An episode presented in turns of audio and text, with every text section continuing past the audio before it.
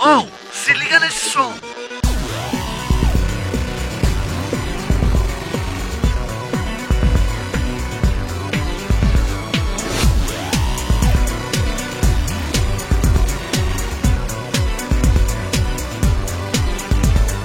Olha só. Puta merda. É que a gente teoricamente começou pra valer, mas a gente tem a nossa começada, né? Exatamente. Que é o Atenção Cruzebeck, ao toque de quatro já vai, já. Já. Já? Vai. Aí, É. exatamente. Houveram vezes que não aconteceu. Já teve vezes que o cara, tipo, moscou assim. Travou. Perdeu a Travou, entrada. não. Não entendeu a referência, né? A Não, pessoa não pegou- a referência, às vezes é a gente vai meio rápido. não pegar né? essa, né? Essa é. Não, ainda, tipo, ainda, né? Tipo. É, Essa vai- vai ser a ordem agora, Essa então? é a ordem. Não então. necessariamente, pode ser no pulo. Pode bom. ser no pulo, no É pulo que aí fica confuso, né? Das outras vezes não deu certo. É, então, é, então. A gente vai. Mas tá bom. É A isso. gente tá vai bom. treinando e é isso. Então, bom dia, boa tarde, boa noite pra você que está nos assistindo. É, para você que já conhece essa história do Cruzeback que a gente sempre faz, né? Vocês já estão ligados que tem gente que acerta, que a gente não acerta. Dessa vez acertamos. Acertamos. Certeza que os caras que estão assistindo também falam. Já vai! É uma boa. Vocês fazem, vocês falam. já Comenta vai. aqui. Comente aqui. então, estamos aqui mais uma vez nesse querido podcast com esses meus queridos compatriotas. Olha lá. Renato Monteiro, Renato Zanzini e Lucas Monteiro. Salve, rapaziada. Forte Firmeza? abraço. Renato Zanzini aqui na voz. E agora es- e hoje estamos na presença dele, O ilustre, o único, O homem. o mago do áudio, o inenarrável. O inoxidável. Rodrigo Tigre. Ah. Palmas pra Rodrigo Tigre. Obrigado, obrigado pela calorosa recepção aí. E é no improviso, a gente espero, nunca... é, espero poder contribuir à altura, né, desses com elogios certeza. aí. Com Claramente. certeza. A expectativa ficou alta agora, hein? Subiu a barra, subiu a barra.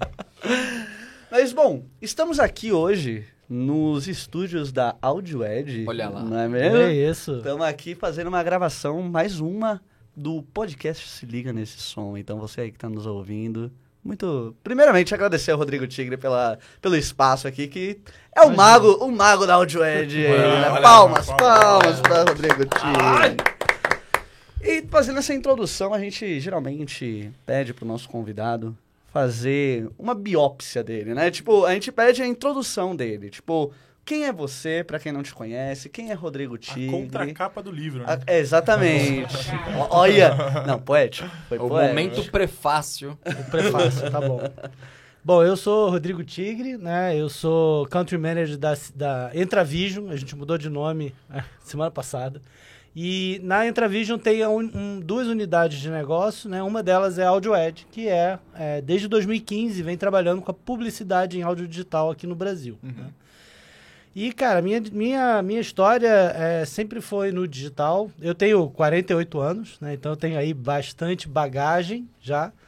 E, e sempre trabalhei com computador, com digital, com, com. Eu gosto muito de game, né? Eu comecei a trabalhar por causa de jogos, Olha jogos eletrônicos. Olha lá.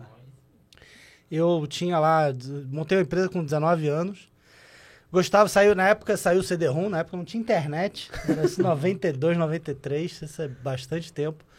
E, cara, eu ganhei um, um CD multimídia, né? E eu falei, pô, jogos, eu gostava de jogos, eu queria comprar, jogar os jogos, eu não tinha dinheiro, né? Duro, né? 19 anos. E aí eu falei, poxa, eu podia ter um, um, um clube, né? Juntar, sei lá, cinco, seis amigos pra pra com- trocar, né? Cada um compra um jogo e aí a gente troca faz tipo um clube, né? E eu fiquei com essa ideia na cabeça. E aí entrando numa, no- indo numa feira de informática lá no Rio, né? Eu sou carioca. E, e aí eu olhei, tava, a gente tava lá com os amigos, tava passeando, daqui a pouco olha assim, CD-ROM Clube. Eu falei, C- CD-ROM Clube, minha ideia. O que, que, que é que vocês estão fazendo aí? não, a gente, a gente assina, né? A gente assina, não, a gente aluga CD-ROM. Eu falei, pô, vocês alugam um CD-ROM, interessante. Quantos CDs vocês têm? Ah, a gente tem aqui 50 CDs. Na época, cada um custava 50 reais, né? mais ou menos 50 dólares. Aí eu falei, pô, tenho 700 reais no banco, né? Guardado ali na poupança. Eu olhei pra trás e falei, "Quem- quem quer fazer uma sociedade comigo? Tava com quatro amigos e o meu primo. Aí o meu primo falou assim, ah, eu topo. Aí eu juntei, né, o dinheiro dele, o dinheiro meu. E aí a gente é, comprou lá, sei lá, uns 20, 30 CDs. Eu, eu anunciava no Globo Informática do Rio, né? Então, no jornal, de novo, isso é pré-internet. E aí a gente botava lá, alu- aluguel de CD-ROM, entrego na sua casa.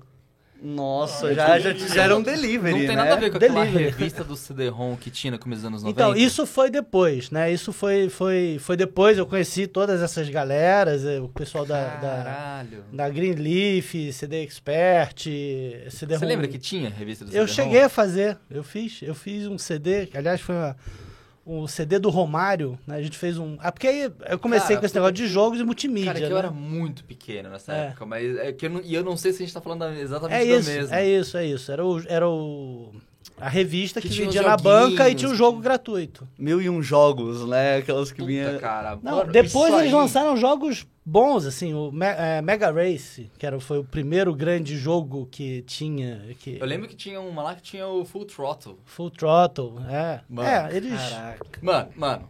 Cara, a, demo- a internet ia demorar pra aparecer. Eu fui dessa época. Eu peguei o rabinho dessa época, mas É eu isso. peguei, eu peguei, eu peguei. É isso. Mas aí o negócio, quer dizer, eu comecei a alugar, a gente começou a alugar, aí eu, eu acabei fazendo uma parceria com uma locadora de, de vídeo, né? O cara Aham. tinha estrutura e tudo, eu falei, pô, é, tô com esse negócio de CD aqui, que tal a gente fazer um- uma parceria, eu, eu compro o acervo, dou suporte, porque na época não era botar o CD e funcionava, né? Você tinha que dar suporte, aqui, Tinha que ensinar a instalar. configurar o config.sys, né? Nossa, nossa. DOS. Nossa. É MS isso, DOS. é isso, é isso, é isso. E aí, tudo bem. Aí o cara topou e tal, a gente dividia a receita lá, eu não tinha custo fixo, né? Porque a estrutura toda era dele. E aí, assim, daqui a pouco eu tava com cinco lojas, porque ele tinha cinco lojas. Esse cara foi o primeiro CD, era Videoclube do Brasil, foi o primeiro videoclube do Rio, né? E aí o cara tinha cinco lojas, daqui a pouco eu tava com 300 CDs em cinco lojas, um negócio andando, só que meio que na, na ilegalidade, porque eu não pagava royalty pra ninguém, né? Era aquela coisa de, de, de bem amadora. E o desafio, quando você começa a ter 300 CDs em cada uma dessas lojas, né? Era justamente comprar, trazer, né? é, é, comprar melhor. Você não, tinha lá a Braisoft, mas não tinha muito lugar para comprar. E aí a gente começou, fizemos contato com o cara de Miami, a gente começou a importar CD. E aí a gente mudou o business, a gente montou uma distribuidora de CD-ROM, de jogos. Caraca, já evoluiu, já foi upgrade, Foi, assim, foi né? upgrade. Nossa. E aí, nesse, nesse, nessa época, eu acabei conhecendo é, uns primos meus de, de terceiro grau. Eles montaram a primeira. Eles fizeram o primeiro CD-ROM brasileiro, que é o, aquele Master da Grow, Uhum. né? Que era um jogo de perguntas e respostas, e eles tinham feito. que tinha sido publicado por uma, por uma editora chamada ATL.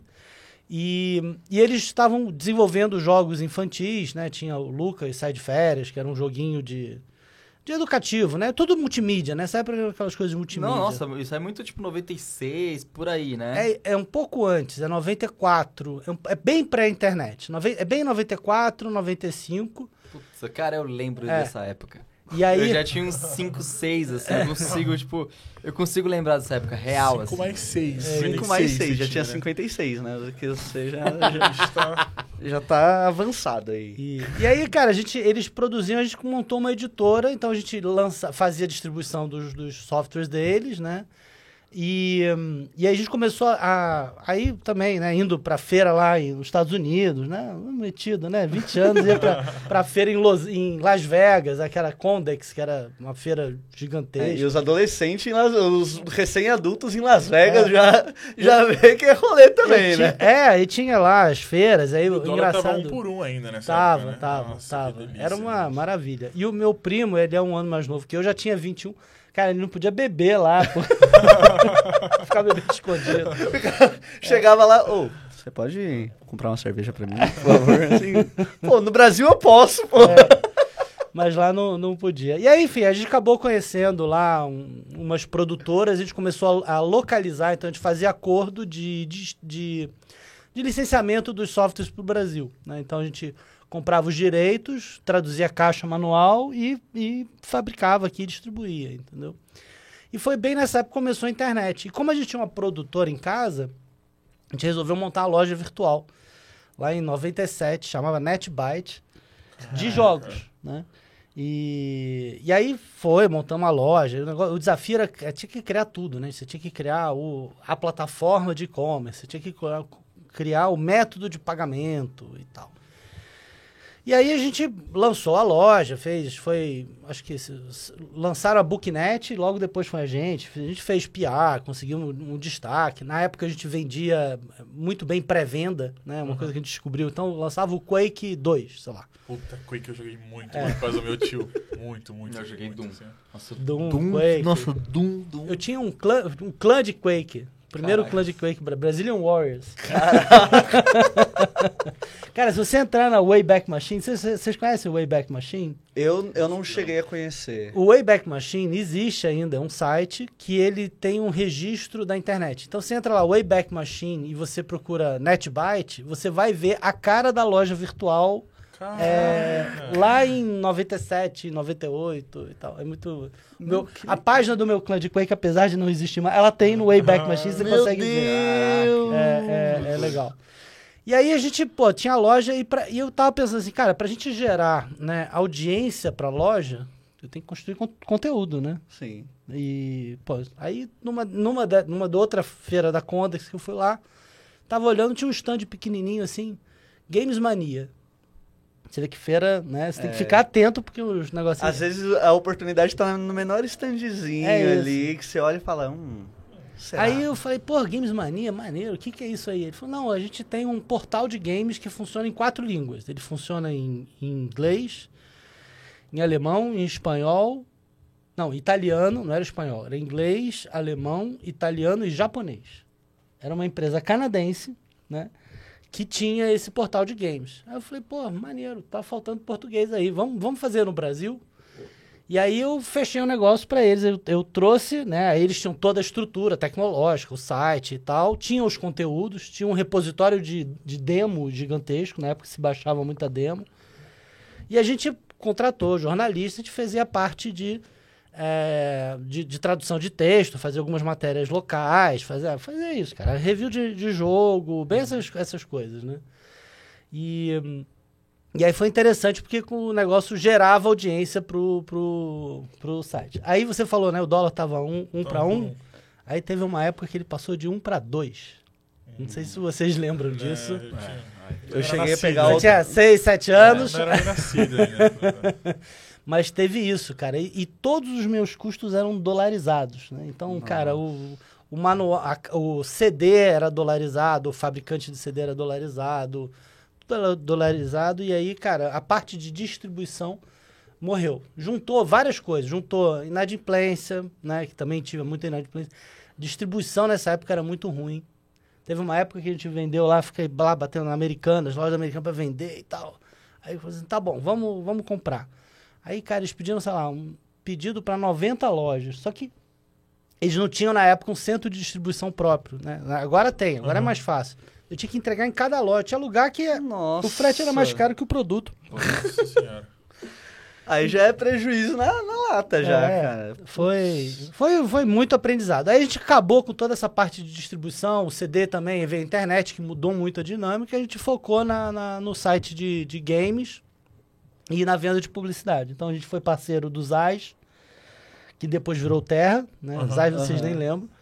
E depois do Star Media, né? Eu não sei se vocês lembram do Star, Star Media. Star Media, o nome me é familiar, mas É. eu não... O eu- Star eu sou Media é- é, é bem esse, esse auge da bolha do ponto .com, entendeu? Pode Pode crer, crer. pode crer. Porque o cara levantou dinheiro na bolsa, o negócio valia bilhões de dólares. O Fernando Spoelas vinha aqui pro Brasil com oito seguranças, helicóptero, Ah, assim, Meu Deus. era uma coisa doida.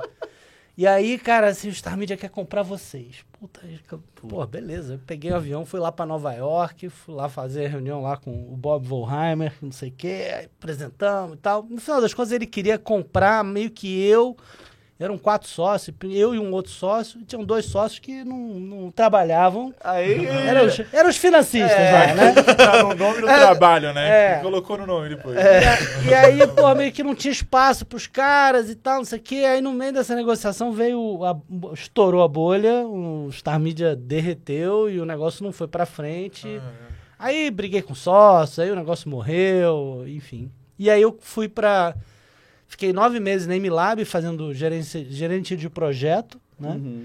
de, de site, de, pod- de, de, de site, né? De site, intranet, era uma, uma, uma produtora. E aí depois um, um, um meu sócio, né, antigo, o- um deles, que era o, o cara bacana, ele estava dentro de um projeto que chamava Netcard, que era um site de cartões virtuais. E, e ele queria alguém para vender publicidade. Aí eu falei, tá bom, então vamos lá. E aí fui para a área de publicidade digital lá em isso era 2000 e vendendo publicidade dentro desse site de cartões virtuais. Nessa época tinha, o negócio era grande, né? Assim, o oitavo maior site do mundo era o Blue Mountain, que vem, que tinha cartões, né? Cartão de, de, de amor, de aniversário, de Uhum, sim. namorados, enfim. É que esse negócio morreu porque por causa de phishing, de vírus, né? E, e, mas na época tinha, tinha, sei lá, 2, 3 milhões de usuários cadastrados. Caraca. Era um negócio É. Isso pra, tipo, anos 2000, 2 2 mil. milhões É de pessoas é muita gente, cara. Até hoje é gente pra cacete, né? Não, Sim. cabe, Coisa que, não tipo- cabe 2 milhões na sua casa, nem É. ferrando, tá ligado? aqui você verá uma mensagem que ué, morreu com vírus mesmo. É, É. é. Não, aquele negócio que do nada começa a abrir várias, várias janelas assim, aí o computador só prita, só, só derrete. né? Que você fica... É. Meu Deus do céu, cara. O que, que vai acontecer? Puxa da tomada, né? Meu azar é sempre é gatos. Mas- Sempre é gatos ainda. porque- É. Mas aí, enfim, eu- a gente tinha esse site, eles acabaram comprando um outro site que era de astrologia, que chamava Estrela Guia. Cara, Também esse, não me é estranho. esse não me é estranho real. Não, esse assim. foi também super famoso. A gente tinha, ele tinha, ele, ele tinha um sistema que ele fazia o seu mapa astral. né? Então, assim, é o mesmo sistema que os astrólogos usam para fazer o mapa, né? Que legal. E aí você tinha uma interpretação do mapa que não era o horóscopo do jornal lá, feito por quem chegou atrasado na redação, entendeu? Não era, não era o João Bidu, né? Não, é. O, o tinha realmente um, um- um- um- uma metodologia e fazia o mapa em função, né? Fazia a, a interpretação do mapa, que era uma, uma matriz, né? De, de, de probabilidades ali, de, de, de coisa. E, e fazia, e era, era, era grande o negócio e tal. Só que aí em 2001, o que aconteceu? Eu tive uma mudança de carreira, meu pai faleceu. Vixe. Ele tinha um sítio em Teresópolis, ele fazia salada pronta para consumo e produtos orgânicos lá atrás. Ele montou a primeira hidroponia do estado do Rio. E aí, por três anos, eu virei produtor rural. Larguei tudo na internet Caraca, completamente lá. diferente. É. Completamente. Você tá todo, Mudou todo, totalmente tá todo imerso no mundo digital, né? E você vai pra completamente o negócio. Sim. E aí o pessoal tem essa fantasia, né? De não, que o campo é uma delícia, né? Quê. Cara, eu tinha 50 funcionários, eu tinha um negócio que funcionava 24 horas. Meu Deus. Tinha 7 horas da manhã começava o pessoal da lavoura, aí 10 começava o pessoal da fábrica, que era uma processadora de alimentos, né? Aí depois tinham dois turnos, o negócio terminava 11 horas da noite, meia-noite carregava o caminhão, o caminhão descia de Nossa, é. pra é- fazer entrega. Cara, era literalmente podia dar problema 24 horas por dia. Não dava nem pra E dormir não em né? vários problemas. Não, já recebia ligação, 3 horas da manhã, o motorista assim, ó, tô aqui na, na, na Dutra, roubaram o caminhão, vem me pegar. Aí Nossa, tinha Meu Deus. 3 horas da manhã ir lá buscar o cara e tal. Roubaram o caminhão, caí a estrada, enfim, tem. Dá um podcast inteiro aí, louco, né? minha vida, minha vida como produtor rural. Meus entendeu? perrengues no agro. E- mas aí eu acabei conseguindo vender o sítio. Aí eu voltei pra internet. Eu fiquei dois anos produ- numa produtora de um outro, do meu sócio lá antigo, né? Que ele sempre voltava, ele tinha uma produtora, ele estava montando um outro negócio e eu fiquei tocando a produtora. Só que vender a hora homem, cara, é difícil, né? Porque você, se você vendeu 100, né? Você tem a sua estrutura. Se você vendeu 200, você tem que dobrar a estrutura, né? É sempre mais complicado.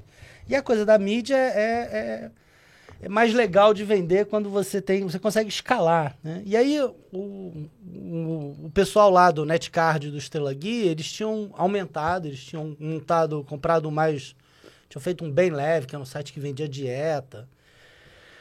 E eles estavam com automóvel.com.br também, que era um site de, de, de, de, de carros. E, e aí, cara, a audiência, o Estrela Guia continuava bombando e a, Estrela- a audiência do Estrela Guia era, era gigantesca, né?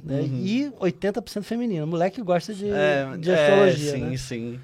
Eu, eu gosto de astrologia também, que a minha, a minha tia A minha madrinha é astróloga. Então, quando eu nasci, eu já nasci com o meu mapa. lá, eu Nossa, sempre fui Eu envolvido entendo, nisso. eu entendo entendeu? porque eu fiz mapa astral durante muito tempo. Eu fiz mapa astral, já trabalhei lendo tarô também. Então, tipo, esse meio de astrologia, de esoterismo sempre teve muito presente, assim, tipo, na minha família toda. Minha mãe era mãe pequena de terreiro, sabe? Tipo, então, desde sempre tá lá o Renatinho É. no tambor, tá ligado? É, eu, eu, eu, eu acho que a gente tem muito mais coisa do que o nosso entendimento aí. Acho que Sim. astrologia é, é um negócio interessante, tem muito a ver com autoconhecimento, né? sim, sim, demais. Mas aí o que a gente viu naquela época, isso eu já estou falando de 2006, né? É, a gente tinha esse site gigante de, de, de- com audiência feminina. Na época não tinha muito, esse mercado tava, é, não tinha muito conteúdo específico para mulheres. Tinha o Bolsa de Mulher, né? Que era um site antigo lá, que também criado por umas cariocas que ainda existia. E aí a gente falou, cara, vamos fazer o Feminice, né? Porque a gente ajuda, né, a trazer, migrar a audiência do Estrela Guia para esse site de conteúdo. É, o Feminice é mais atrativo para publicidade, porque ainda tem marcas que não gostam de estar no meio esotérico, enfim, aquela Sim. coisa meio É que tem sempre um preconceitinho É, em volta, é. né? E, e aí, cara, deu super certo. Aí de 2006 até 2018 o negócio foi, cresceu, crescemos. E aí, em 2018, a gente foi comprado pelo Bolsa, né, o nosso concorrente. Ah, caraca. Na época, eles tinham re- recebido um investimento, um aporte. E aí, em 2009, eu continuei no. Aí eu fui, a gente foi comprado, eu continuei no, no, no negócio. né? E aí eu fiquei. Aí, poxa, foi muito bacana essa época, porque era, era uma empresa que tinha o Bolsa, antes de receber o investimento, tinham oito pessoas. No nosso lado, a gente tinha umas seis pessoas, né? O meu sócio lá, que era majoritário, tinha uma participação pequenininha, mas saí, é, saiu, né? E eu continuei. E aí juntaram, sei lá, oito ali, oito aqui, mais eram uns 16. Mas aí eles estavam com dinheiro mesmo, aí contrataram gente e tal. A gente ficou com um time de 40, 50 pessoas Caraca. e de crescimento, assim, é... Foi muito bacana. A gente passou, sei lá, de faturamento de 1 milhão, 2 milhões por ano para 7 milhões por Caramba, ano caramba. em dois anos, assim, mais Aí pauleira, entendeu? E eu acabei cuidando da parte multiplataforma do Bolsa, porque eu acho que tinha um posi- posicionamento legal, né, que era exatamente isso, de ser um, um hub multiplataforma de conteúdo feminino. Uhum. Então a gente extrapa- extrapolou a coisa do, do site, a gente montou uma produtora de vídeo dentro do bolso, então a gente produzia muito conteúdo em vídeo.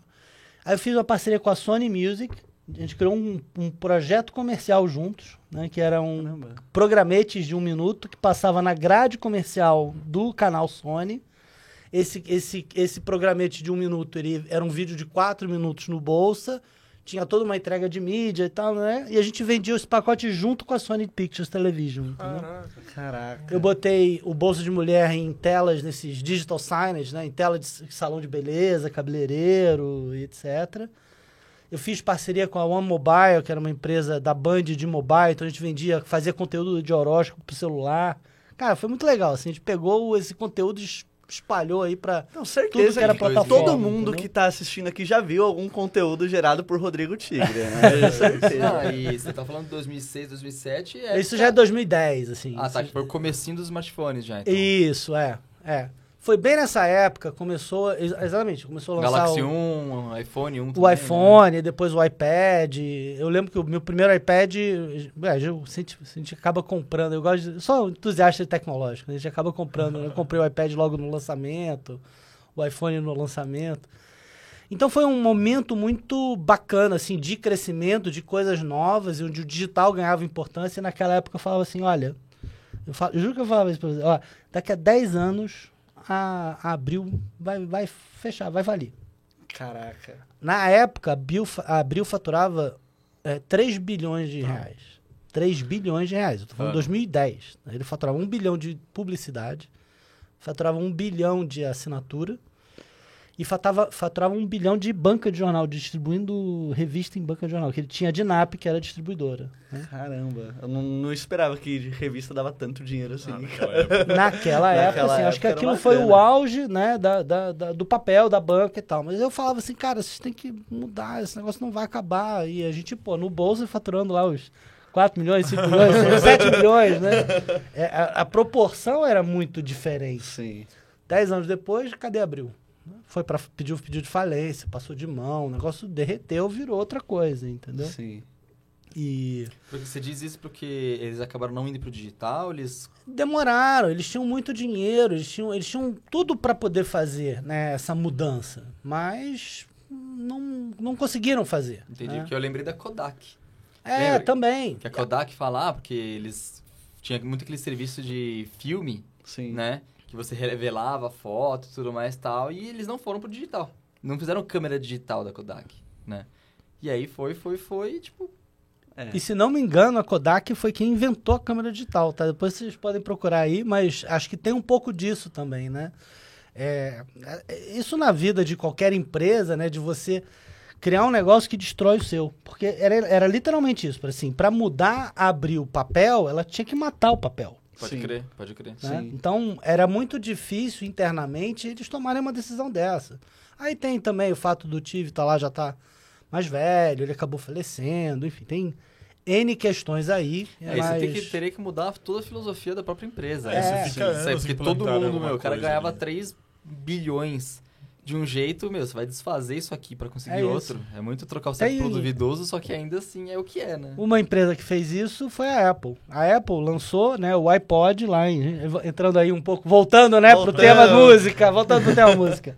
Eles lançaram lá o, o iPod em 2001, né? Uhum. E, e, cara, o o iPod foi uma revolução para Apple, né? Porque foi o primeiro o produto de comeback do, do, do Steve Jobs, né? Ele lançou lá o, o- o- aquele computador, aquele... Macintosh, não. Não, aquele que era um... Ele parecia de... Até a Globo ficou assim, ele era meio colorido, né? Que era Ele tinha- verde.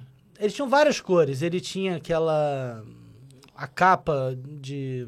Material meio de plástico É, sim, azul, sim, não sei o que. sim, é, sim. é. É, antigaço. Sim, é, eu tô falando de 2000, né? E lançaram o iPod. O iPod, ele foi um sucesso de vendas. Venderam milhares milhares milhares de, de, de, de coisas. Abriram o iTunes para para Windows, né? Então também foi uma barreira ali você não precisava ter um Mac para poder usar. Sim. Só que eles lançaram o iPhone que literalmente matou o iPad, o iPod, iPod. entendeu? Eles sabiam que eles iam matar um produto. Então é, é literalmente matar a sua galinha dos ovos de ouro, né? Com uma aposta do que vai ser uma outra coisa. E, pô, inquestionável, Aí até né? hoje, Inquestionável. O iPod ele foi descontinuado esse ano, né? É, É, isso. ele parou é esse isso, ano. É Esse isso. ano. Mas, mas, Não, ele- mas era o sonho de todo mundo ter aquele Pô, iPodzão louco, branco, assim. Mexia nossa. assim, ó, passava as músicas. A minha Você irmã, a minha irmã ela era- teve um, um iPod que ele era quadradinho, assim, era tipo um Apple Watch, assim, Sim, quase. sim. Ah, Nossa, pequenininha né? assim. Era muito é, legal. o- tinha o aquilo. Nano, aí tinha um com, com vídeo, né? É, Enfim, nossa, é. era incrível, incrível. Quem, quem não queria, né? Era Cara, um- eu tive aquele MP3 que era meio. Era, era assim. Fininho, assim. tipo um pendrive, né? Um pendrive. Ele era de fato um pendrive. Sim, sim, Nossa, eu tive cara, também. Eu ouvi Nossa, muito o som ali. Incrível. Que era Tinha uns parceiros meus que chegavam na escola com MP15, você viu? Era um celular que É. tinha várias câmeras. Foto, áudio, tive. Cabia vídeo. 15 músicas a mais com os iPods. Falei, Nossa, era muito louco. né? Meu primeiro celular foi um MP10. MP10. Cara, nunca era MP10. o foi- meu primeiro, MP meu primeiro celular foi um C200 da Motorola. Lembra que ele parecia um sabonetinho assim? Sim, sim. É aquele- C200. É, da Mo- eu tive aquele Nokia indestrutível, né? O- que você o- jogava na parede. Que era- Nokia, quebrava parede. tijolão, É. o clássico.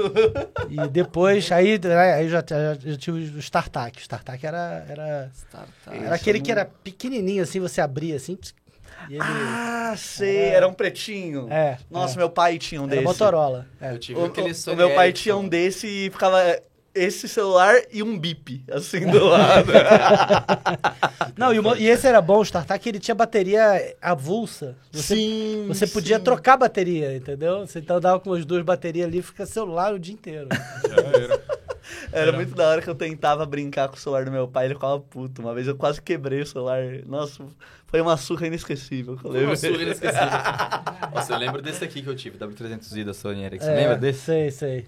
Clá- Sony Ericsson, aquele que você colocava o celular. Esse é o Walkman, né? Ele, ele, ele, ele- a- É, a- tinha, eles ele é- lançaram é. essa coisa do Walkman, né? Porque a Sony, é, Cara, é, eu adorava esse aqui. na década de 70, né? Eu adorava 79, esse é, Eles lançaram. O Walkman foi uma, uma grande revolução, né? né? Sim, No final sim. da década de 70, início da década de 80.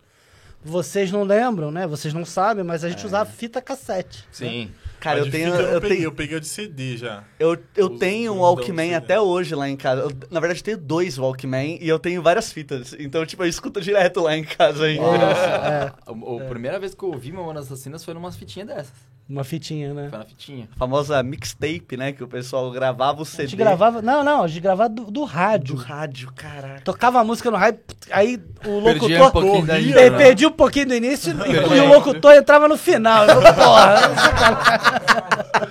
E depois rebobinava toda a fita. Cara, é... era dureza essa época. Épocas, épocas sombrias. É, é, achar conteúdo, conseguir conteúdo nessa época era, era muito difícil. Eu lembro que, como eu gostava de jogo, com 10, 12 anos, eu ficava enchendo o saco do meu pai pra comprar a Macworld, sei lá, uma revista em inglês, porque tinha uma colunazinha de game e ainda ficava pedindo pra ele traduzir, porque eu não falava inglês direito, né? Pai, compra a revista só pra ver a coluna de, de- do que, que ia sair de notícia de game. Imagina, hoje, cara, a quantidade de informação que você tem aí. Youtubers e mais youtubers só sobre isso. Eu É, lembro, é, eu lembro é. que eu via jogo, assim, tipo, numa revista chamada Ultra Jovem, que, tipo, é Lembro. um pouquinho mais da minha época, nos 90 ali, comecinho Uhum. dos 2000. Meu, era uma revista que, tipo, tinha negócio de desenho, os de- o que ia acontecer no próximo episódio de Dragon Ball tava Bem lá. Era muito legal essa época da revista. Eu cara. lembro da revista Recreio. É, Recreio. Recreio, tinha é. tinha uns, uns- umas animaçõezinhas. Os Rock Animal. Era mó legal. Uma vez a, a minha mãe me bateu porque eu peguei eu peguei 10 reais na, na bolsa dela pra comprar um- uma revista Recreio. Sem Renatinho, perguntar. Renatinho extorquiu a dona Líria. Cara, é, eu, eu fazia muita besteira assim quando era Ó- criança. Olha esse corte. Foi isso a minha mãe jogou o meu computador da janela porque achou que eu tinha pegado 10 reais dela. E pra provar, né? E pra provar que o focinho de Depois seu porco computador não tava é destruído. De qual andar que caiu? Ah, era o segundo andar, mas destruiu. Perdeu mil reais, dois mil reais de computador. Por causa de 10. Por causa de 10, Foi é. me buscar na Lan House ainda, me bater. Nossa, Lan House, cara. Lan House. Aqui era Monkey, né? Aqui em São Paulo tinha Monkey. Tinha Monk, a cara Monk bombava, mas tinha várias outras consideravelmente mais baratas que Monk, É. que também faziam corujão, mesmo esquema, com computadores, tipo, tão bons quanto. Eu tinha meio... ficava meio... Dava muito problema os computadores da Monk. É. Eu pegava, eu peguei bem essa época, assim, 2002, 2003, assim, tal. Peguei bastante aquela época do Counter-Strike, assim, Sim, tal. sim, sim. Eu aproveitava muito nessa época porque o Ti trampava numa Lan House. Tá É ligado? mesmo? Ele trampava lá, mano, mas já se conhecia desde tem- muito tempo, né? Aí eu chegava lá 10 horas da manhã com 2 real, saía meia-noite. tá? Ele só ia colocando hora, só ia colocando hora. só. Nessa época de Lan House eu tava em Mato Grosso do Sul, cara. Tava morando lá na fronteira da Bolívia, assim. E, tipo, lá era um real a hora. Aí, tipo, eu ia com cinco reais jogar GTA. E ficava lá. Sabe onde eu joguei em Lan House? Em Rolândia. É mesmo. Você tem uma noção. Rolândia. Nossa, eu ia até Rolândia. perguntar, tipo, fora de São Paulo era tão forte quanto, assim, Sim. Lan House? Sempre teve. É, acho que Foi uma febre- Brasil, foi uma Brasil febre- todo. Sim. Sim, tipo... Nessa época, aí na, na, ép- na época que eu tinha lá o escritório, né? Lá Aham. no 98, 99, a gente tinha, é, sei lá, 10, 12 computadores de trabalho e tudo em rede, né? E eu, e eu contratei uma LP, né? Na época não tinha internet, a internet era discada nessa época. E a gente contratou uma LP, quer dizer, você, você pegava, contratava uma linha lá, na época da Telerge no Rio, né? Que é a Telesp, que ele, ele não fazia ligação, mas ele tinha do meu escritório até o provedor. Aí eu comprei dois modems e botei um modem no escritório e um modem lá no, no, no, no, no provedor. Então eu tinha internet 24 horas no escritório nessa época. Cara, pra essa época... Não, era incrível. E aí, fim de semana, cara, eu chamava os amigos meus pra jogar Duke Nukem no escritório. Nossa, eu joguei pra Lan caralho. House pra quê? Não, vamos lá. 10 pessoas ficavam o fim de semana inteiro jogando. Come get some. Muito bom, muito Caramba, bom. Duke Nukem. Nossa, cara, Duke Nukem, nossa, cara. Cara, Duke Nukem, Doom, Heretic. Heretic. Conhece esse? Sim, sim, sim. É, tinha um que era meio... Mesma coisa, mesmo Doom, mesmo de tudo assim, só que era espacial. Era em primeira pessoa, assim, então não vou lembrar o nome agora. Quake, né? O Quake era famosíssimo. Quake. Mas é que eu não joguei tanto Quake, cara. Não? De todos esses, todos, assim, o que eu mais Quake- joguei foi Doom e Duke Nukem. Entendi. O Quake eu acho que foi o primeiro que, que efetivamente tinha essa coisa online, né? De, de você jogar com outras pessoas, de servidor. StarCraft, talvez? StarCraft sim, mas aí já era mais estratégia, né? StarCraft, Que era Warcraft. MMO, né? É, não, era. O StarCraft era de estratégia. Aí depois veio, né? O, o- o- os MMOs veio lá, o. Como é que é? O. Ragnarok. Ragnarok. É. O Ragnarok foi depois. Foi o, depois. o, o último online. Nossa, o último Nossa, online- último. É, o último online. O último online era do, do Sir Richard, né? Que Nossa fazia- é. senhora. E tinha o Mu também, né? Que, que era tipo Mu é MMO. depois, mas é- Mu é bem depois, mas também é, é mais a minha época. Desculpa. pessoal- Sandro. Desculpa. Não, o pessoal casava no, no, no jogo, enfim. Essa é boas épocas da internet. Chat do E UOL. aquele Afterlife? Você lembra? Era aquele- perigoso, né? Lembra aquele. Afterlife que você cria um, criava um alter ego seu? Mortadela. O, after, o Second Life. Second Que Life. Second Life. Afterlife é depois que você morre, assim. É Afterlife. Second Life? Second Life. Second Life. Second Life. É, é, tipo, mano, tinha contas que a galera vendia, tipo, a valores milionários. assim. Não, vendia, vendia im- im- terreno virtual. É, nossa. Essa onda tá voltando aí. É, né? tá bom. É, então. Agora O- com esse... É, Metaverso. Metaverso, Metaverso, é, é. assim. Eu ia meter multiverso. né? Multi, multiverso. o Doutor Estranho, assim, já abrindo. Mas aí você é, com- tava trabalhando com publicidade lá em Aí eu 2010. tava, é, aí tava lá, aí, aí vamos continuar aqui a história. Aí eu tava lá no Bolsa, e aí é, teve um, de novo, sócio é foda, né? teve uma É. briga de sócios lá, eu não era sócio nessa época, mas famoso teve uma que pode são as confusão. pessoas, né? Sim, sim. teve uma confusão entre os investidores e a nossa CEO, Andiara, que era, que era a CEO.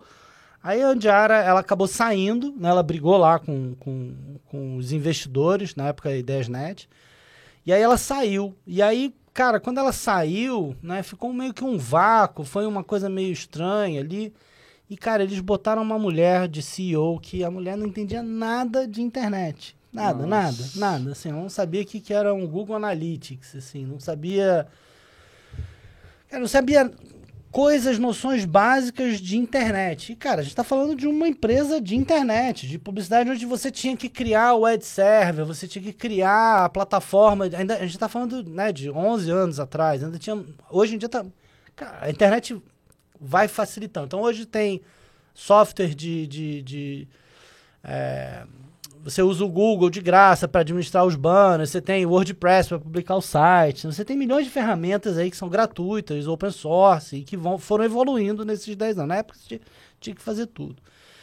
E aí, cara, com essa mulher eu vi que não ia dar muito certo trabalhar com ela. né? Assim, era, era difícil ela entender o que, que a gente estava fazendo e ela não tinha uma visão clara para onde a gente ia. Porque ela poderia ser uma pessoa foda de, de, de negócio, entendeu?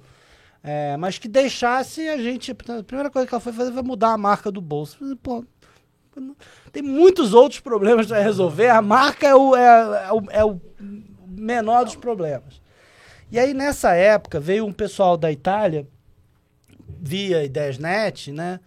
E que apareceu lá querendo comprar o Bolsa. E foi bem na época que a Andiara saiu, então eu acabei, eu entrando, eu recebi os caras.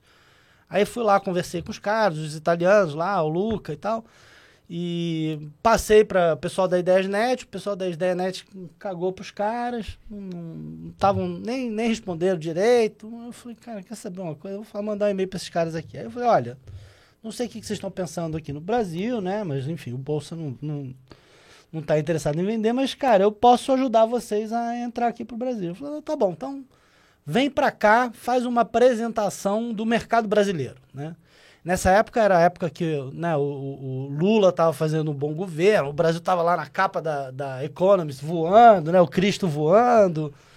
E aí eu fiz a apresentação, fiz as projeções, falei, olha, é assim que isso aqui que a gente pode fazer aqui no Brasil. e tal. Não, tá bom, gostei. Então, vou fazer o seguinte, é, me faz um business plan do que, que seria esse negócio e daqui a um mês você volta aqui para apresentar de novo.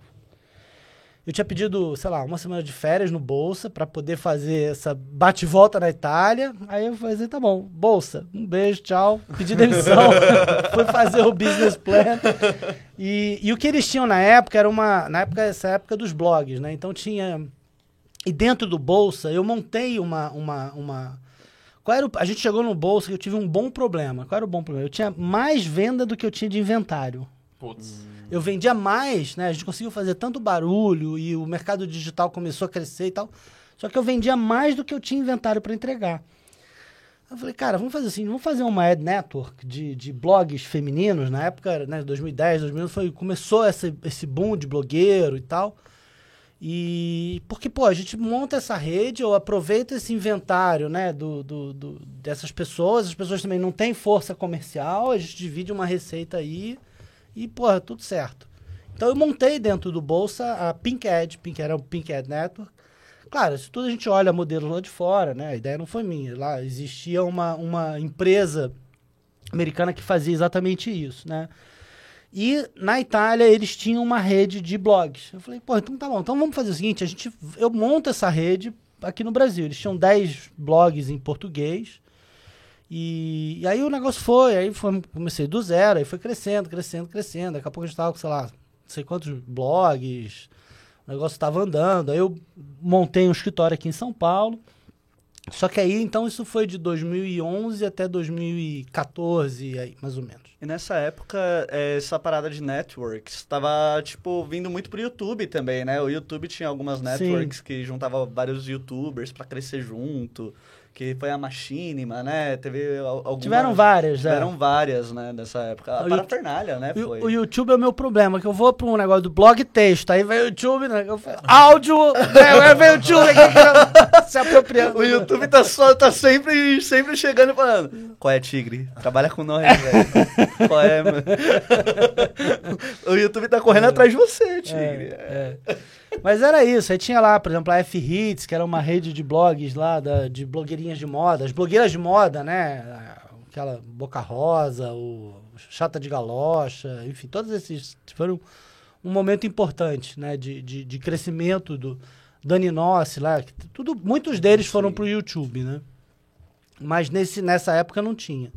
Só que aí chegou lá 2014, a Populis lá fora, ele mudou o business, eles deixaram de ser essa ad network é, e eles focaram em produção de conteúdo proprietário, né? Que era o Blogo lá, que era um, sei lá, um tipo um Huff Compose, era um, col um colaborativo lá de, de, de, conteúdo jornalístico, de entretenimento, com audiência própria, uma produção própria de conteúdo. E aqui a gente não produzia conteúdo, era 100% rede.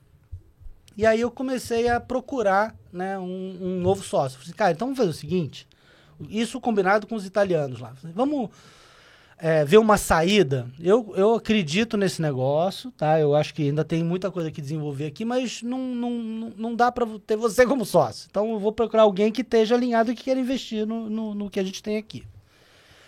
Aí a gente como a, a ela tinha um investidor, então o investidor me ajudou a montar esse, esse, esse planejamento para vender o, o, o, o, trocar de sócio. A gente fez uma rodada, falamos com várias pessoas.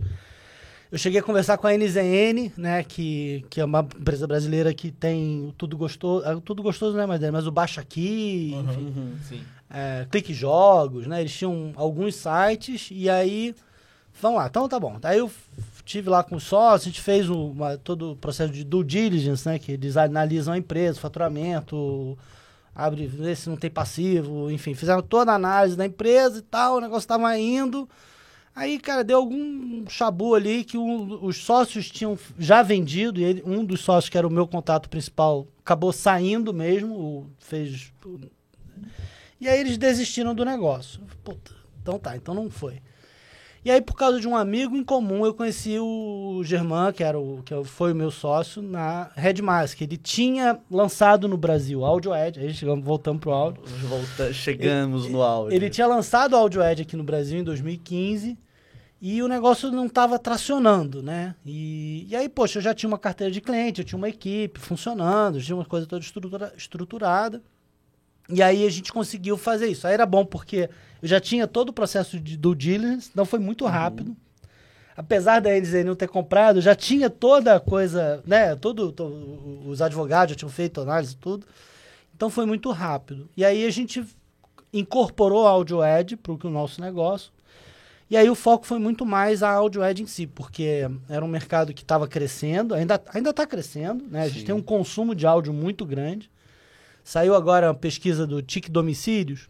Não sei se você sabe, é o, que faz é o Comitê Gestor da Internet, né? Que analisa o consumo e, e o, e o comportamento dos usuários da internet no Brasil há, há décadas. Uhum. Ele, o comitê gestor é quem, quando você faz registro um domínio, ele que é, gerencia essa, essa- os domínios, né? Aham. E é o registro lá, .br e tal. E, cara, quando a gente olha hoje, o consumo de música é, atinge, sei lá, 92% de todos os usuários. Todos os usuários da internet, 90 e tantos por cento, escutam música pela internet. Já passou o consumo de vídeo. Nossa, é. Historicamente, o vídeo era o maior consumo, o áudio passou agora. Caramba. E então tinha muito o que desenvolver. Então a gente foi, foi crescendo e aí com o Audio Edge a gente foi avançando. Então hoje a gente lá na época tinha muito inventário de rádio, né? E aí olhando para essa coisa do podcast que estava crescendo lá fora, 2014 foi o ano bom, bombou podcast lá nos Estados Unidos, né, com, com Serial. E, e aí aqui no Brasil aí a gente começou a ver também, né, tinha alguns programas que existem desde, desde essa época. E a gente montou essa, essa primeiro uma, uma rede, né, um, de representação comercial, que é uma rede igual que eu fiz lá na bolsa, Aham. igual que eu fiz lá no, na, na, na, na Populis, só que agora com áudio. E, e aí a gente montou uma produtora, porque para as marcas, né? Porque eu vejo, vejo muito também é, esse lado de produzir né, conteúdo para marcas, é uma coisa que lá na parte do blog a gente também via que era um, que era um, um nicho e tal. E aí montando a produtora e essa rede. Né? Então hoje estamos aí. E as marcas, elas geralmente elas têm muita dificuldade sozinhas de gerar conteúdo pra elas, né? Então Sim. elas, tipo, é legal ter essa uma rede que vai, tipo, ó, talvez seja legal você fazer isso, vamos, vamos pensar desse, desse Ah, jeito. já chega com o know-how todo, né? Exatamente. Não, e a, e a gente se aproveita dos próprios parceiros, né? Isso que é legal. Então, por exemplo, a gente tem um projeto que é super bacana para S10, né? Uhum. Que é o S10 Cast, que é um podcast voltado para o público de agronegócio. Sim.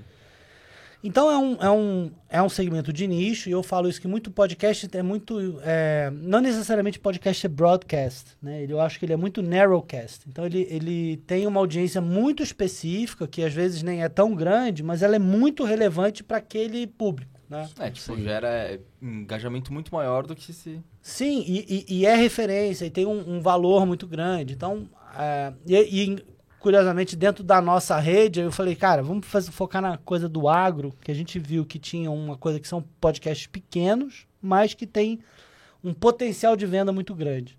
Sim. É mais difícil, por exemplo, que um, um podcast de true crime, né? Sim. Podcast de true crime, você tem audiências né, grandes. Quando o programa é bem feito, você tem audiências muito boas. Mas a marca, às vezes, não quer estar atrelado ao, É, ao assassinato ó, lá da, exato, da, da, exato. da- da fulaninha. Então, é, mas aí voltando para S10, então é, é isso. Assim, a, a, a, S- a Chevrolet queria falar com o público agro. Então a gente pegou é, um dos nossos parceiros para ser o apresentador. Então é um cara com notoriedade, né, que, que entende do assunto. Então ele é o host, a gente produz, né? A gente entrevistou Sertãozinho Chororó, enfim. Cara, foi, foi. quando eu editei esse programa, cara, foi incrível. Pois é, você que, você Eu, que eu né? edito, eu que Você edito é- da sketch. Quando eu, eu falei, mano, eu tô editando Estamos de Chororó, velho. Porra. o Estãozinho e Chororó, o Caio do BBB também. Sim, foi, né? foi. Nossa, foi muito engraçado o episódio Então, dele. É um programa pro público agro, mas que você tem, né, o, o entretenimento, você tem o, o cara lá do, do BBB, você entrevistou, né, é, caras técnicos, Sim, né? Então, sim. era um misto de assuntos para aquele público. né? Sim, tipo, teve. E tem um episódio que é o que eu mais achei engraçado, que foi o do Perrengues no meio agro, cara, que eles só contam treta que acontecia. Só tipo, pô, mano, eu- a gente foi colher. Eu e- podia ter participado dessa, desse podcast aí. Não, é, tipo, papo de colher a lavoura do vizinho, em vez de colher a dele, tá ligado? tipo, e ter que replantar as coisas do vizinho. Nossa, que B.O. Imagina, mano, Mas e é muito melhor que essa história é só do Tim Maia, né? Aí pegando o gancho da música, você conhece essa história? Do, Não conheço. Do Tim Nossa, Maia. Caracaticast? Não, o Tim Maia, ele. Bom, tem o livro, né? E, e o filme e tal, mas eu, eu lembro porque eu li o livro e, e ele comprou um terreno lá na, na Sacopan, lá no final, lá no. É no topo do morro lá do. do, do na Lagoa ali, né? Aham. É, na Vitória Regis, não é Vitória Regis. Até a gravadora dele era Vitória Regis e tal. Aí o cara comprou um terreno lá no longe, no morro, lá no Rio, uma região super nobre, um esses oásis que você tem no Rio. Aí mandou construir a casa e tal, não sei o que. Quando a casa ficou pronta, foi ver assim, não. Cara, você construiu a casa no vizinho. Imagina.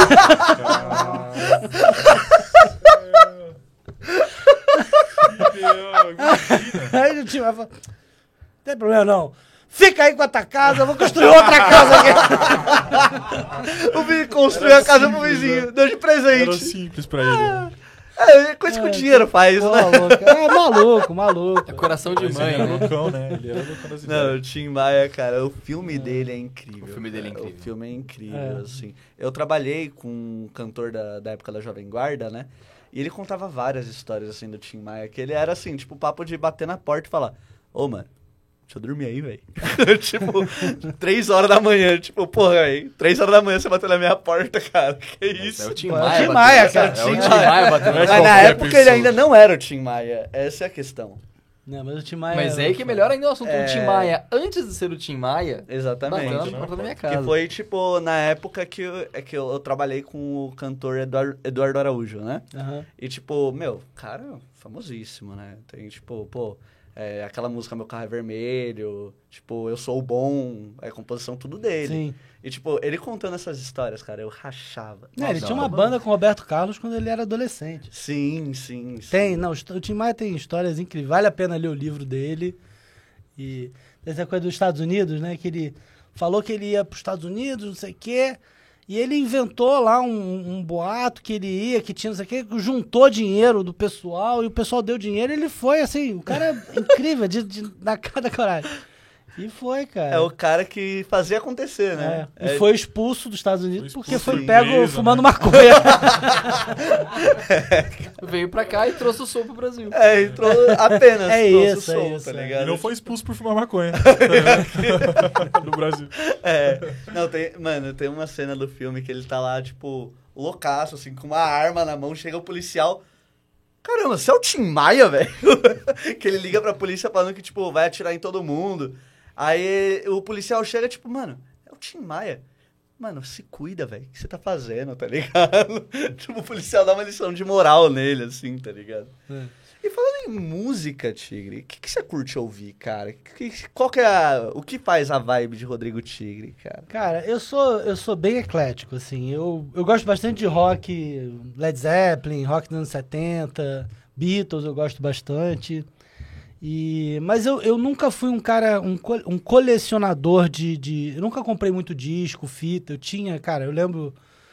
Quando ela, né, de fita cassete eu tinha o thriller do Michael Jackson, que todo mundo tinha na época, e o do Dire Straits, né, o Alchemy, né, que era, Pode que era as, as- Mas eu sempre fui é, mais... Eu, eu escuto de tudo, mas sempre escutando é, de outras pessoas, assim, rádio, ou deixo na, né, na a playlist lá do, do Spotify, vai curtindo alguma coisa ou outra, e, É ir conhecendo no e aleatório. conhecendo né? aleatório. é. Pode crer. Ah, aliás, eu tive um. é, falando de música, eu tive uma época que foi que eu trabalhei como produtor musical, mas produtor Ô, executivo, louco, né? Caraca, cara, como assim, velho? É, nessa época de. Antes, eu tinha acabado de. de, eh, ali de 2006, 2007, que eu tava já na, na- vendendo publicidade lá no, no, no Estrela Guia, né? Uma retomada.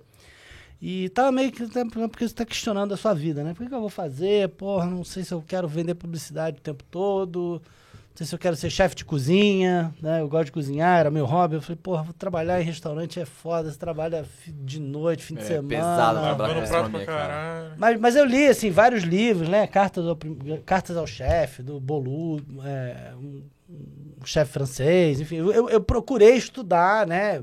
Pra ver se se era aquilo, né? E aí tinha um amigo, tem um amigo meu, né, o Carlos Lira, que ele é sobrinho do, é, do Cláudio Lira, ele é sobrinho do Carlinhos Lira, né? O Carlinhos Lira é o- um dos do- percussores da Bossa Nova, né? O, o Chega de Saudade do, Sim. do... Como é que é o nome dele? Do João Gilberto, né? Tem cinco músicas do, do Carlos Lira, né? Então, assim, ele, no, no primeiro disco da Bossa Nova, cinco dos, das dez músicas era do, do Carlos Lira. Ele é uma referência. E o Cláudio, né? O Claudinho, ele é muito amigo meu, ele é amigo de, de, de amigos em comum. E, e ele tava, ele é músico, né? E ele tava produzindo o primeiro CD dele.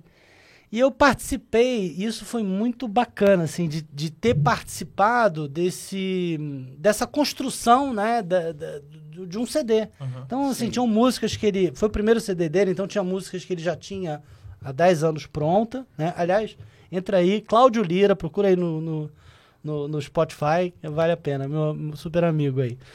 E ele já tem vários outros discos agora. Então, participar desse processo, ir no estúdio, ir gravar, acompanhar as gravações, né? Quer dizer, eu não tive participação nenhuma na parte criativa, nem nada, não, não sou músico, longe disso, mas fazer parte daquela construção foi muito interessante. E aí, na época, é, eu até aí fui para uma feira nos Estados Unidos, eu falei pô, será que não dá? Eu queria montar um, um negócio de distribuição de música pela internet, né? Eu falei pô, vender música, porra, no, no, no- brasileira lá no iTunes, né? Pô, o negócio começou, era a época que o iTunes estava começando e tal. Mas aí a gente produziu o CD, mas aí eu acabei que não, não, não, não evoluiu, né? Eu- a gente entregou, foi muito bacana e tal, mas, mas eu acabei não evoluindo aí. Mas eu tive essa experiência aí puta, de produtor musical, assim, foi, foi bacana. A gente, a gente fez um curso, né, que a gente tem toda uma parte de music business, né? E tipo, meu, registro de SRC. Tipo, quando eu, quando eu ia, eu tava no curso, eu falava, não, mano, eu vou trabalhar só com, com music business, assim, tipo, porque eu, eu curto muito essa, essa área. Mas depois que eu comecei na edição, eu falei, putz, velho. E edição era a coisa que eu menos gostava de fazer. Eu menos gostava, porque eu achava um saco. Eu achava muito difícil, cara. É. Entre toda a parte criativa. É que a edição não é tão criativa, né? É, a Mas edição é... entre toda a parte ali é, É. menos prazerosa de fazer, É. querendo ou não, né? Mas, tipo, quando eu peguei o jeito da edição, cara, eu, eu fiquei, tipo, é isso. Deixa eu ficar aqui no... tá ligado? E, tipo, vai, vai, tipo, de uma vez, assim, sabe? Tipo, o papo de editar programa de uma hora, duas horas, é, em quatro horas, sabe? Tipo, só de vício que eu fico ali no Sim. automático, tá ligado? E, Tigre, uma parada. Todo mundo fala hoje em dia, tipo, que é muito difícil é, acabar monetizando as plataformas do. Tipo, de podcast, né? Uhum. Como que funciona essa diferença entre o Spotify, YouTube, na questão de podcast, monetização, captação de recurso para podcast? Tipo, é só com testemunhal que rola? Tipo. Não, tem várias formas. E, aí- e aí, de novo, a gente. Cara, quando você olha os dados do- dos Estados Unidos, né? Os Estados Unidos está. Eu digo que está entre 4 ou 5 anos mais avançado do que a gente, né? Algumas tendências a gente pega mais, né? Tipo, TikTok, o Brasil é bombado, né? Muito mais do que em outros países e tal. Mas em termos de business, business, de negócio mesmo, a gente está uns 4 anos atrasados, né?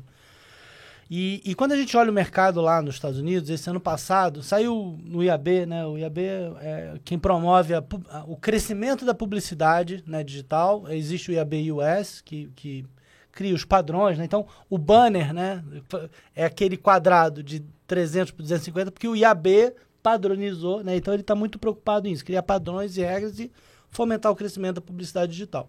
No Brasil também existe o IAB, o IAB Brasil, é, que as empresas né, que vendem publicidade ou que estão relacionadas ao mercado publicitário digital se associam. Eu sou, inclusive, presidente do comitê de áudio. né? Então, a gente produz muito conteúdo para crescer esse mercado.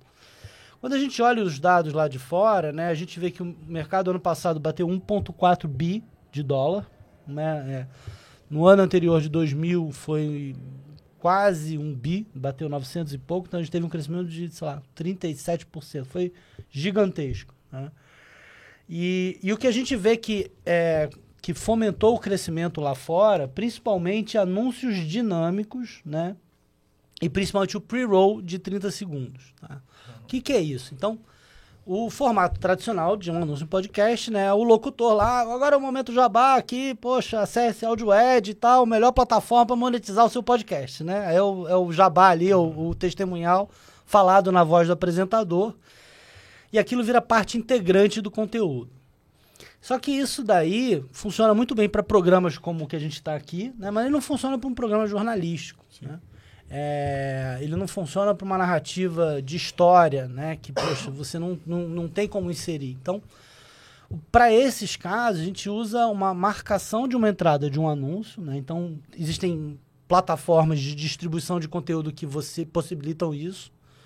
A gente usa, por exemplo, o Omni Studio, né, da Triton, que tem essa possibilidade. Então, o editor lá, quando ele sobe o programa, ele marca né, o pre-roll, né, o, quando você dá play antes de entrar o programa, você chama a publicidade. Aí geralmente a gente procura botar aí 15, 30 segundos no máximo. Mas no meio dos programas, né, você tem dentro dessa pausa a marcação que você pode inserir um anúncio de um minuto, né, ou dois blocos, dois anúncios de um minuto. E, cara, dentro de um programa de, de, um, de meia hora, funciona super bem, uma pausa, tá? Qual é a preocupação? De não cortar o usuário. É. Aí, de novo, o YouTube, né? Daqui a pouco você tá vendo aqui, puf, veio o mid-roll, cortou a frase do tigre ali no meio, entendeu? Acho que essa experiência é muito ruim para o usuário, né? Sim. Eu, particularmente, odeio, já fico lá, você tem que passar a mensagem em 5 segundos, né? Sim. No podcast, não. Quando você tem lá um bloco, um outro, uma pausa, né? Você consegue contar uma, uma história melhor, passar uma mensagem melhor. E é uma experiência melhor para todo mundo. Pro, pro usuário, pro anunciante e pro podcaster que tem que monetizar, né? Então, o que a gente vê lá fora é muito esse crescimento desses anúncios dinâmicos. E não é o programático, tá? Não é porque existe a, a compra programática, que é uma compra automatizada de Aí é, é, é, é, que é mais ou menos o Google, né? Que você tem milhões de inventários, você não sabe nem direito o que, que você está comprando. Uhum. No podcast, a compra não é nem essa. A compra é direta, assim, com publishers ou com rede de publishers, né? Só que é dessa forma, com anúncio dinâmico. E o que a gente vê de crescimento é muito nisso. Que aí facilita para o anunciante, porque você não precisa alinhar né, o texto que o apresentador vai fazer. Você consegue monetizar toda a audiência do programa. Então, é, um programa que passou um ano atrás, se ele ainda tem audiência, ele consegue ser monetizado ainda. E é principalmente como se monetiza programas de narrativas de história. Né? Então, lá fora a gente vê muito isso. Né? Aqui no Brasil, acho que mais o Spotify que vem é, investindo nesse tipo de conteúdo, né? como sei lá, o, lançaram agora o, o, podcast do Batman, né? Uhum. É, teve lá o Paciente 63, né? Então você tem vários, vários programas que são dessa forma e que você tem lá um bloco, aí você tem um espaço, um bloco, um espaço, né? Como é uma rádio, como é um programa de TV, como é e isso é o que tem feito o maior crescimento lá. Né? Então tem, tem várias formas. Só que isso aqui no Brasil ainda é, ainda é pequeno em termos de inventário, né? não, não tem muitas plataformas que oferecem isso. Né? A gente é uma das que, que oferece. A, a Globo, podcasts dele dessa forma, mas aí o inventário é fechado como forma de patrocínio e etc. Entendeu? Uhum.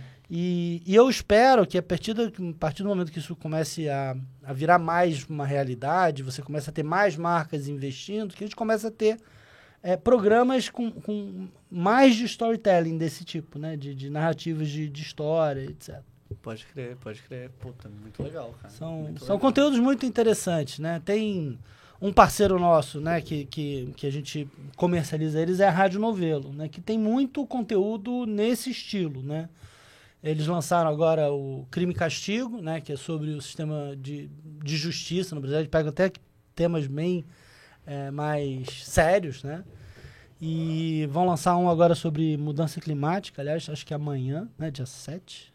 Hoje é dia 6. Hoje é dia 6. E tempo quente, procurem aí. E, e aí é legal porque você consegue monetizar é, melhor, né? É, uma, um podcast que fez essa parada de tipo histórias, né, storytelling que eu sou, eu curti muito foi o Mundo Freak Confidencial, que eles Sim. fizeram o, inclusive de um amigo meu, né, o Andrei. Eles fizeram o, o que há de errado com Natália, cara. Eles chamaram vários atores, assim, tipo, foi muito, muito louco. Chamaram vários atores, sonorizaram, criaram trilha so- sonora original pra contar uma creepypasta. Nossa. Tá ligado? Legal. E, tipo, foi toda uma sonorização, assim, tipo, real, assim. Se você escuta com um fone 5.1, você ouve o passo, assim, tipo, indo de um lado pro outro. É incrível, cara. Eu, eu, eu pago um pau pra esse tipo de, son- de sonorização. Eles assim. lançaram agora isso? Porque eles ficaram. Eles estavam exclusivos no Spotify. É, o Spotify tava sim, bancando, entendeu? sim. Aí- Então, isso daí foi, se eu não me engano, eles lançaram esse O Que Há de Errado com Natália, foi em 2020, 2020, que eu tinha acabado de me mudar. É, e, cara, eu, assim, eu sou um, um aficionado por terror. Eu amo coisas de terror. E, tipo, essa foi uma das paradas que me, me conseguiu me dar medo, tá ligado? E é muito difícil alguma coisa me dar medo. Porque, Muito tipo, bom. me deu medo por... O nome é O Que Há de Errado com Natália. E minha ex chamava Natália. Aí eu fiquei, tipo, putz... Tinha um toque pessoal aí, né? Bom, vamos então chamar o próximo bloco?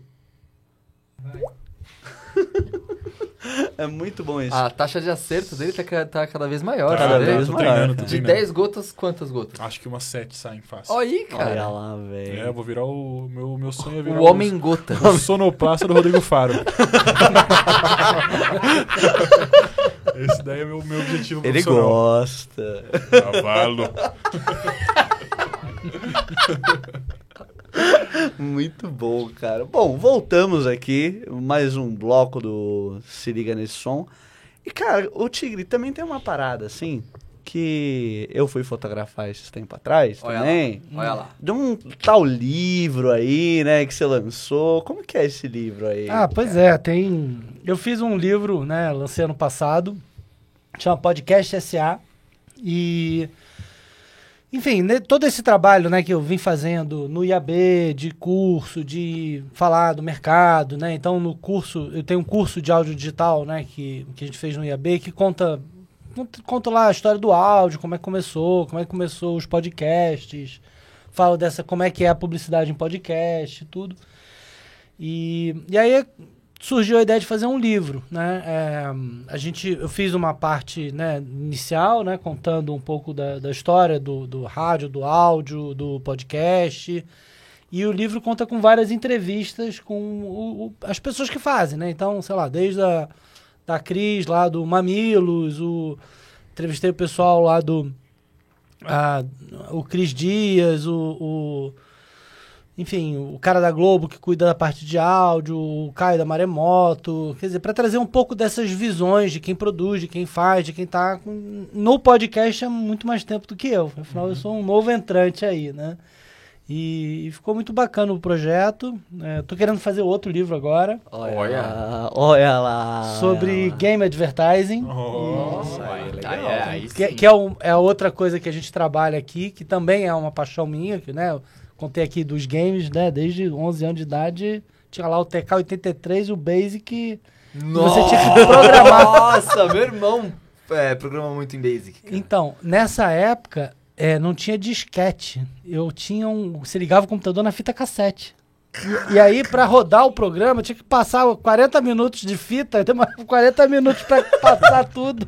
Cara, e hoje a gente reclama de, tipo, o computador que não tem SSD ligar em um minuto. Não, é, é- é outro tempo. E aí eu tô querendo escrever agora, falar sobre isso. Mas o livro, o, o podcast SA, são essas entrevistas. Então, para trazer um pouco dessa visão do mercado de podcast brasileiro. né?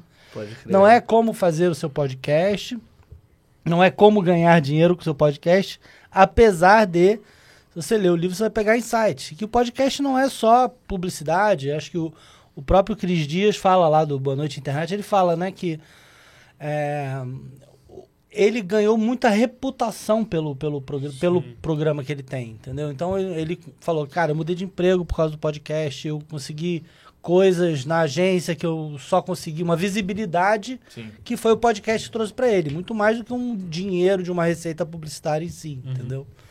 Então o podcast é muito por isso também, de, de reputação, né, de, de, de conhecimento e, E o livro ficou, ficou bacana, assim. Foi, deu trabalho, mas, mas ficou bacana. Não, cara, eu vi lá quando. eu- É, essa parte da reputação é bem legal mesmo, porque é uma coisa que a gente. É muito que a gente tá buscando também por aqui, Sim. né? Entre outras coisas, eu penso muito em engrenagem, assim, numa política de engrenagens comigo mesmo. Assim, como se Aham.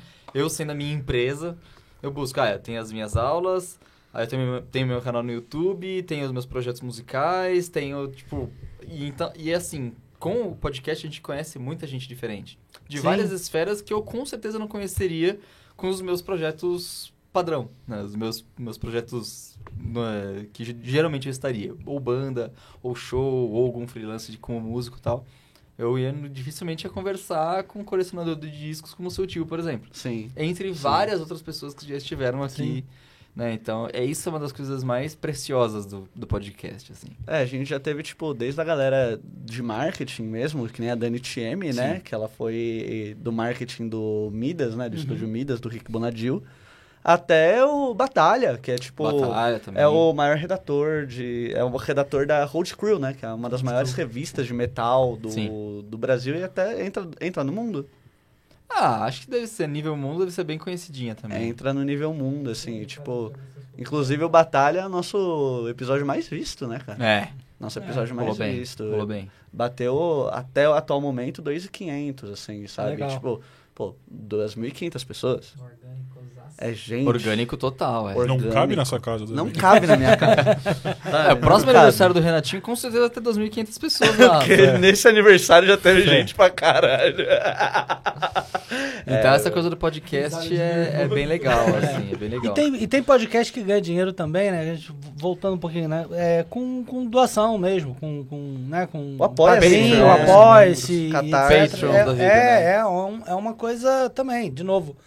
É, Fala-se muito disso, né? Porque eu, voltei lá, né? Não é broadcast, é narrowcast. Você tem uma base de fãs, Sim. seja ela 2 mil, 3 mil, 5 mil, 10 mil pessoas, São pessoas fiéis que estão lá, né? que te apostam, gostam do seu conteúdo. E aí, cara, se cada um der um real, 10 mil reais de, de banca e dá pra viver disso, entendeu? Sim, e Eu- tipo, porra, tem, é, tem podcast que é a partir de 5 reais. O que é 5 reais, tá ligado? Tipo, pra você apoiar a galera que você curte, tá ligado? Sim. Não, é isso e, e, e quando você tem um nicho muito interessante também, você pode achar uma marca que talvez não seja uma grande marca, mas que tem adequação. O Mundo Freak, por exemplo, é um bom exemplo disso, Sim. né? Eles têm lá uma editora que é uma patrocinadora deles há nem sei o nome, mas uh, há muito tempo e cara, o- efetivamente eles fazem muita venda para eles, porque o assunto tá muito ligado. Sim. Então, não importa que tenha 5 mil, 10 mil, 20 Eu acho que a mil, própria né? indústria dos games foi assim, né? Só que cresceu de uma forma exponencial. É. Antigamente devia ser um público muito pequeno, só que fiel. E foi Sim. crescendo, crescendo, crescendo, crescendo. Hoje já é maior que Hollywood. Não, maior que Hollywood e a indústria de música somados. Sim. É, é, Sim. é bizarro. Bizarro. Cara, Bizarro. eu lembro em 2015, eu, eu era. Até então era, tipo, tava bem mais afastado, assim, de games. Aula de piano, né? Eu, assim, tipo, aula uma hora tal. Só que o cara só queria fazer. Só queria tirar música de jogo. Falei, ah, nossa, beleza. Legal. Só vamos, adoro. Só vamos. Aí, tipo, tal, tal, tal. E o cara gostava. Já em 2015 ele já gostava muito de LOL. Uhum. Aí, ah, se liga nesse vídeo aqui. É, a aula sempre com notebook, sempre YouTube e tal. Se liga nisso. Tipo, eu não tinha clicado, você não tinha entendido.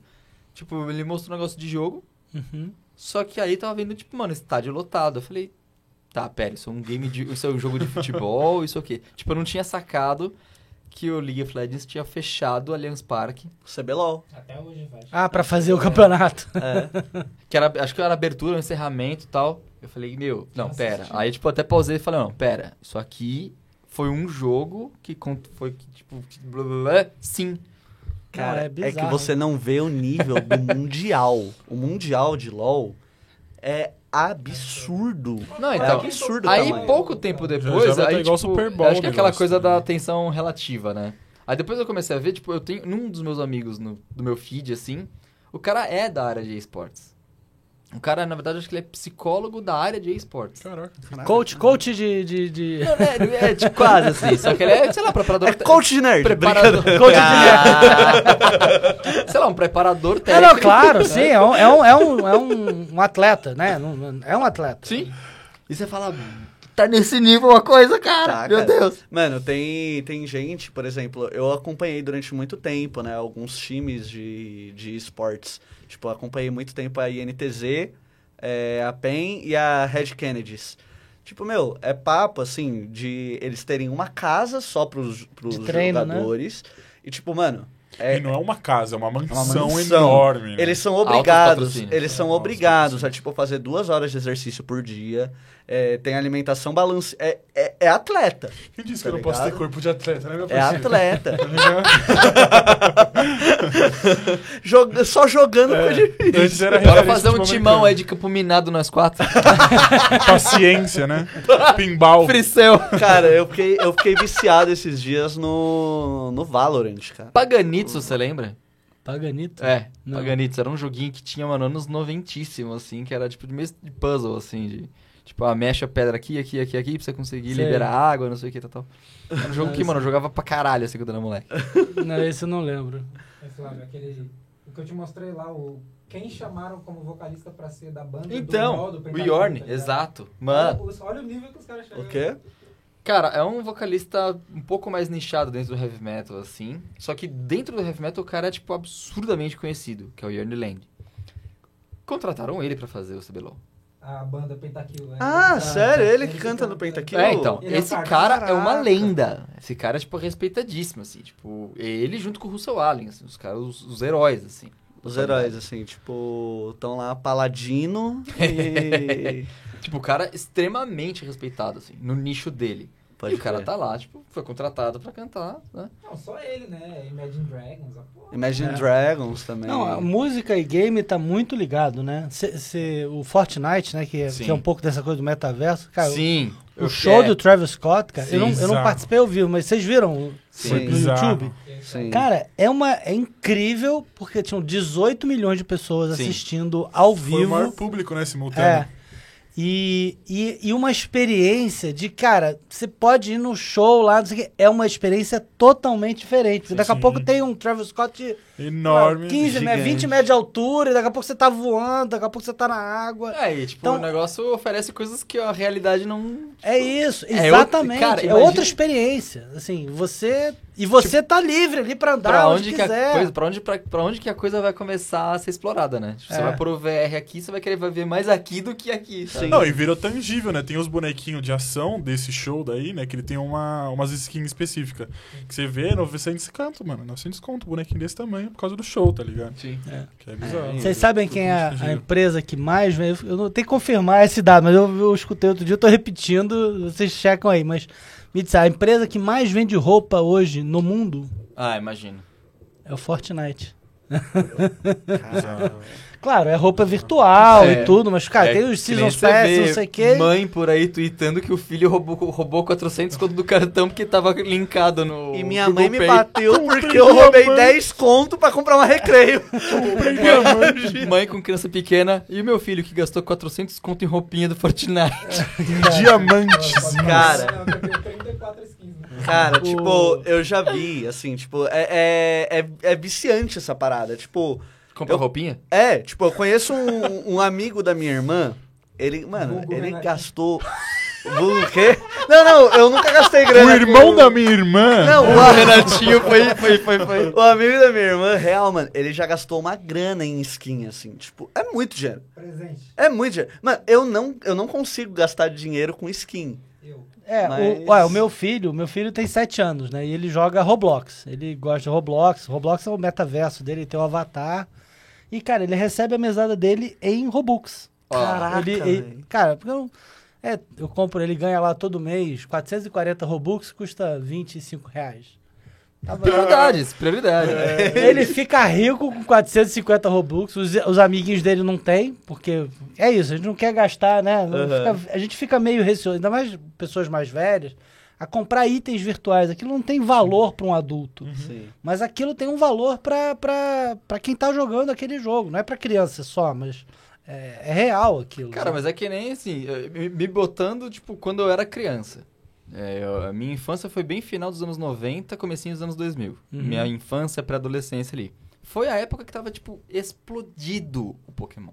Pokémon, né? Cara, pra eu conseguir aqueles bonequinhos, que era tipo, era a forma real de você conseguir teus pokémons de verdade. Vamos pegar todos. A, como fala, a caçulinha do Guaraná. Também tinha, também tinha. Que Só vinha que com a eu- Pokébola, assim, Nossa, era cara. incrível. Nossa senhora, cara. Tipo, pegou muito. Cara, pra mim, cara, minha mesada, é que eu não tive mesada, eu não tive isso, assim. Se eu quisesse alguma coisa, no máximo. Eu, eu não pedi- tive mesada, mas isso foi ruim porque eu, eu administrei muito mal o meu, meu dinheiro.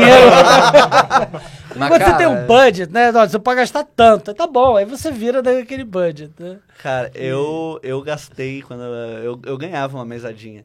Teve uma vez que eu juntei 50 reais, eu comprei tudo em figurinha. mano. Olha lá. É isso. Pra colar Mano. no álbum da Copa. Não, não, Tá era figurinha do Yu-Gi-Oh, mano. Olha lá. Ah, Mas aí na época falaram que era do demônio, Era do rasgaram demônio. e tacaram fogo. Eu fiquei tão puto com isso. tipo, 50 reais, velho. os caras compravam a figurinha do Yu-Gi-Oh! pra bater bafo. Não, eu jogava, era eu jogava. jogar. Não, eu jogava Yu-Gi-Oh! Tipo, eu, mano, eu sabia todas as regras. Eu, eu tinha, eu tinha os três deuses egípcios, velho. Porra, velho. Os três deuses egípcios, mano. estar na sua casa, né? Quê? Iam estar lá na sua casa. lá. É, Eu confundo, cara. Yu-Gi-Oh! é das- é o das cartas. É. Qual que é aquele que era do peão?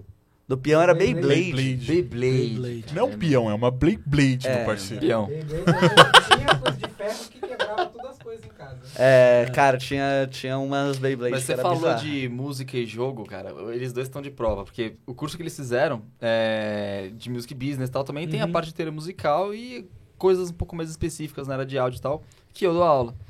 E aí tem a parte de instrumentos virtuais, não sei se você faz alguma ideia sobre.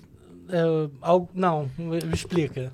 Em O instrumento linhas. virtual que eu conheço é o Rock Band, que eu joguei muito. É, é, é, Mas eu sei, eu acho que entre é O princípio palavras- do mídia é mais ou menos aquele mesmo, né? É, é, tipo, é, tipo, pior que é. Mas, em poucas linhas, você pluga um teclado no computador e usa os timbres que tem no computador. Tá. Só que você tem bibliotecas e bibliotecas e bibliotecas. Infinitas bibliotecas. Literalmente infinitas. Infinitos sons que você pode tirar a partir do de teclado. áudio, desde som de. Desde a gota. Você pode fazer em todos os tons. Até vários sons de orquestra pesadíssimos. E eu dou aula disso lá nesse curso que eles se Que maneiro. formaram. Aham. E eles estão de prova, tipo, as bibliotecas de áudio que eu tenho e tudo mais e tal. Cara, que vontade de entrar nessa parte de música pra jogo e começar a trabalhar com essa parte de trilha sonora, tá ligado? Mano, É, você tava comentando isso esses dias, É, real, então. assim, que Pois você tava, é. tipo, pensando em, tipo, focar nessa parada, né? cara, eu tô. Porque é um mercado que tá... O mercado de música pra jogo, especificamente, ele tá crescendo muito. Sim. Tá crescendo muito, assim. E o Brasil tipo, tá, tipo, tá meio que. tá forte. Tá forte, Tá nessa, forte. nessa área. Tá Você forte. tem, tem empresas que tem, tem divisão dentro da EA que é só de licenciamento de música pra jogo. Olha isso. É, Cara, é então, muito tipo, louco, Mano, é cara. incrível isso, é incrível. Porque, tipo, meu, se você for ver, muitas vezes pra empresa não compensa pagar um royalty, tá ligado? Tipo, de uma música pra um jogo. Mas. Entre, entre parênteses, porque, tipo, Last of Us, tá ligado? Last of Us tem várias músicas, tipo, conhecidas, tá Sim. Mas o. Ué, GTA, você já viu GTA? Pois tem é. rádio. GTA. Sim. Você muda as rádios. E, tem, po- e tem podcast dentro do, do- dentro do GTA. Sim, né? é incrível isso, cara. É incrível. É muito É bom. incrível como. E, e, tipo, como a própria sonorização pra jogo, pra cinema também, a parte de Foley também. Não, e você vai falar 10 anos atrás pra sua mãe que você queria trabalhar com jogo, fazendo música pra jogo, mano, você é igual você ser músico. tá Eu ligado? falei cinco anos atrás que eu Tá queria trabalhar na com bunda. áudio, minha mãe falou que eu tava louco. Pô, dona dona É um mercado milionário, né, mano? Ó, mas eu vou dizer um negócio pra vocês aqui, e eu, eu falo isso e eu acredito muito nisso. A gente vive hoje um mundo onde você pode fazer o que você quiser. Exatamente. Você pode conseguir, assim, claro, tem que ter dedicação, tem que ter estudo, mas assim, quero vender pipoca. Cara, você pode vender pipoca, você pode fazer a melhor pipoca, você pode criar uma experiência dentro da pipoca, Sim, sim. a pipoca gourmet. Então a gente vive hoje num mundo, né, que com a facilidade da internet, de você, você eu acho, eu acredito muito nisso. Eu falo isso pro, pro meu filho, né? Cara, você pode ser o que você quiser, quer ser streamer, quer ser médico, quer ser advogado, quer ser surfi... Cara, eu vi uma palestra do, do, do Carlos Burli lá, o surfista, surfista de, de onda gigante. Pô, incrível, o cara tem mais ou menos a minha idade, mas ele fazia isso, tinha um sonho lá atrás, com 14, 15 anos, e conseguiu. Pô, o cara que primeiro surfou as maiores ondas do mundo brasileiro, entendeu? Com muito mais dificuldade do que a gente tem hoje. Então eu, eu, eu acredito muito nisso. Mas assim, é, pode fazer o que você quiser, mas tem que ter dedicação, Sim, tem que ter sim. trabalho, tem que ter estudo. É correr entendeu? atrás, né? Tipo, É. eu, eu comecei a montar o meu home studio, eu era ambulante, cara. Eu, tipo, eu real, eu tinha uma tabacaria ambulante, eu vendia. Eu cheguei tipo, a ver você trocando mensagem com os caras. É, tipo, eu vendia tabaco, tipo, tabaco, seda, essas coisas na rua, assim, tipo, de madrugada, pra conseguir montar meu home studio. Eu trabalhei nisso, tipo, dois, três anos, Entendi. sabe? E, tipo, é o correr atrás, é um processo, tá ligado? É, Não é fácil. não é fácil, não tô dizendo é que seja fácil. fácil, mas é possível. É possível. Mas, É possível. de novo, tem que estudar, né? Assim, quando você começou a editar, você olha o tutorial. E isso é uma outra coisa, assim, do estudo também, né? Cara, você entra no YouTube, aí falando bem do YouTube, finalmente, você pode aprender o que você quiser ali. E ideias. É, o canal, do, o canal dele é, tipo, literalmente ensinando o É teclado, isso, sim, sabe? sim. E, e- e- tem zilhões de referências e tal. É, é muito bacana. A gente vive num momento muito interessante, assim. Eu acho que, Sim. efetivamente, cara, o que você quiser, do seu sonho, É, você a, pode a realizar. gente tá entendeu? muito próximo de você. É, é muito fácil você entrar em contato com qualquer esfera de conhecimento que. Acessível, Sim, né? É, sim. porque até então, que nem, eu tava é, há pouco tempo atrás, eu não tinha, eu nunca tinha assistido nada, não fazia a menor ideia de nada, nada, nada sobre confeitaria. Quantas vezes vocês me viram falando sobre fazer comida ou coisa do tipo? Uh, nenhuma, nunca É a comi única- nem comida de A verdade, única só vez, pizza na sua a única vez que eu vi você falando de comida foi literalmente pedindo uma pizza. É, só pizza. Certa vez pizza. Cara, eu assisti umas séries de confeitaria os últimos tempos aí, que, mano, eu acho. eu- Não que eu vou virar confe- confeiteiro, ou trabalhar com isso, ou fazer. Não. Mas agora você já sabe enfeitar um bolo, pelo menos, né? Ou não. Mas, tipo, já, Cupcakes do Flávio. Mas eu já sei. Eu já sei que eu acho muito louco isso. Porque, Pode tipo, crer. bateu em mim essa coisa. Teclas e, bolos. É, bolos e teclas. Bolos e ideias. Cara, é muito louco. É muito É. foda isso. Tipo, é. E cê tá na palma da sua mão, né, cara? Você tá muito- Sim, sim. Você tá É muito, muito próximo de muita coisa. Isso é que eu quero Sim. dizer, tá ligado? Isso é muito louco. E, e não só isso, contatos também, né? De, tipo, cara, você vê um- uma pessoa que você acredita que você gosta, você pode mandar mensagem, às vezes ele te responde ou não. Quando começou o Twitter, né? O Twitter lá em 2008, e ah, eu fiquei, criei lá o Twitter, eu não, eu não sou um, um- um falador no Twitter, né? Eu, eu- se você olhar meu Twitter não tem quase Ah, é. nada, tem coisas muito antigas e tal, mas eu, eu uso o Twitter muito para me informar e tal. E lá, cara, em 2008, eu, eu gosto de cozinhar, né? Já tava falando de coisa. Eu ah, fiz, então. eu fiz um, um risoto lá, de uma receita do Jamie Oliver, eu postei lá. Eu tinha, um- eu tinha um blog, eu botei no blog, botei, marquei o, o, o O Jamie arroba. Oliver. Ó, olha, o- a receita que eu fiz sua. Ele, uau, looks delicious. Então, ele respondeu e naquele momento eu conversei com o Jamie Oliver pela Twitter, entendeu? Não, e é, e é tipo mó frio na barriga, né? Tipo, caralho, ele respondeu, mano. É isso. Porque então, nem que eu postei também, uma foto no né, Burger King lá, e o Burger King conversou comigo, respondeu. Eu falei, nossa, você viu essa Eu vi. história? É Burger isso. King, cara. O Burger E é King, isso, a cara! internet traz, traz isso daí, é muito louco, porque, tipo assim, antigamente a gente não tinha tanto contato, principalmente com artistas, essas Sim, coisas, né? sim, Agora você sim. vai abrir o Instagram, o cara, você vê a casa dele inteira, os filhos correndo pela casa. Porque faz parte do engajamento do cara, os fãs querem conhecer Exato. o cara fora do palco, o cara fora da atuação, né? Isso é até uma coisa que mudou muito, por exemplo, os artistas da Globo, né, os tradicionais, eles têm uma, um distanciamento É. né, do, do, da vida que, do personagem, do ator, da vida pessoal. Já os influenciadores é o contrário, né? A vida pessoal é isso. Sim, Você o cara você acorda, acorda, você você sabe o que o cara acordou, o que, que ele comeu do almoço, o que, que ele. Né, né? Renatinho? O quê? Ah, só porque eu sou blogueiro, cara? Que isso, cara? É, que eu, eu- eu- eh, eles falam isso porque esses dias minha- eu cheguei pra minha mãe e falei, mãe, vontade de comer acarajé, né? É, é Eu verdade. adoro acarajé. Aí, puta, eu adoro acarajé, cara. Aí, e minha mãe, ela manja fazer, né?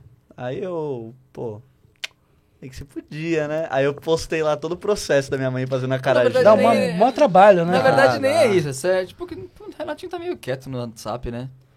O que ele tá fazendo? Abre os stories. ele no metrô, ele não sei o quê. Ele É, arrumando não. o sapato, andando na faculdade. Bumerangue, assim. Não, é porque eu registro, né? Tipo, eu gosto de registrar, tipo, toda a trajetória de trabalho que eu faço e Estação tal. Paraíso, Estação Vergueiro, Estação São Joaquim, Estação Liberdade. É tipo, e os, os trabalhos é tudo linha azul, né? É tudo, é tudo linha azul. E, cara, então vamos puxar aquele bloco lá que novo aqui no Peraí, eu, queria, eu queria tirar uma Antes. dúvida que o Tigre falou sobre o blockchain, né? Sobre o consumo da música no futuro.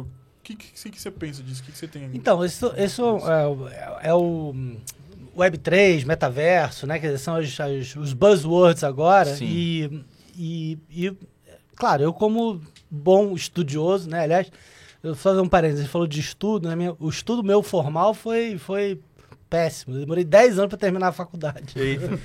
fiz, dois, mais, fiz dois anos e meio de direito, fiz um ano de administração, depois eu achei o marketing, né? Então, eu acho que muito não, é muito sobre, talvez, tanto o estudo formal. Ele é importante para algumas coisas, para algumas estruturas, foi importante terminar a faculdade, mas eu aprendi muito do meu trabalho, tudo Não, com unha estudo informal. É, com esse estudo informal. E, e eu tenho lido muito sobre isso, né? Sobre o Web3, sobre blockchain, sobre é, o metaverso, né? Que são as- os buzzwords publicitários né? e, e de negócio hoje em dia.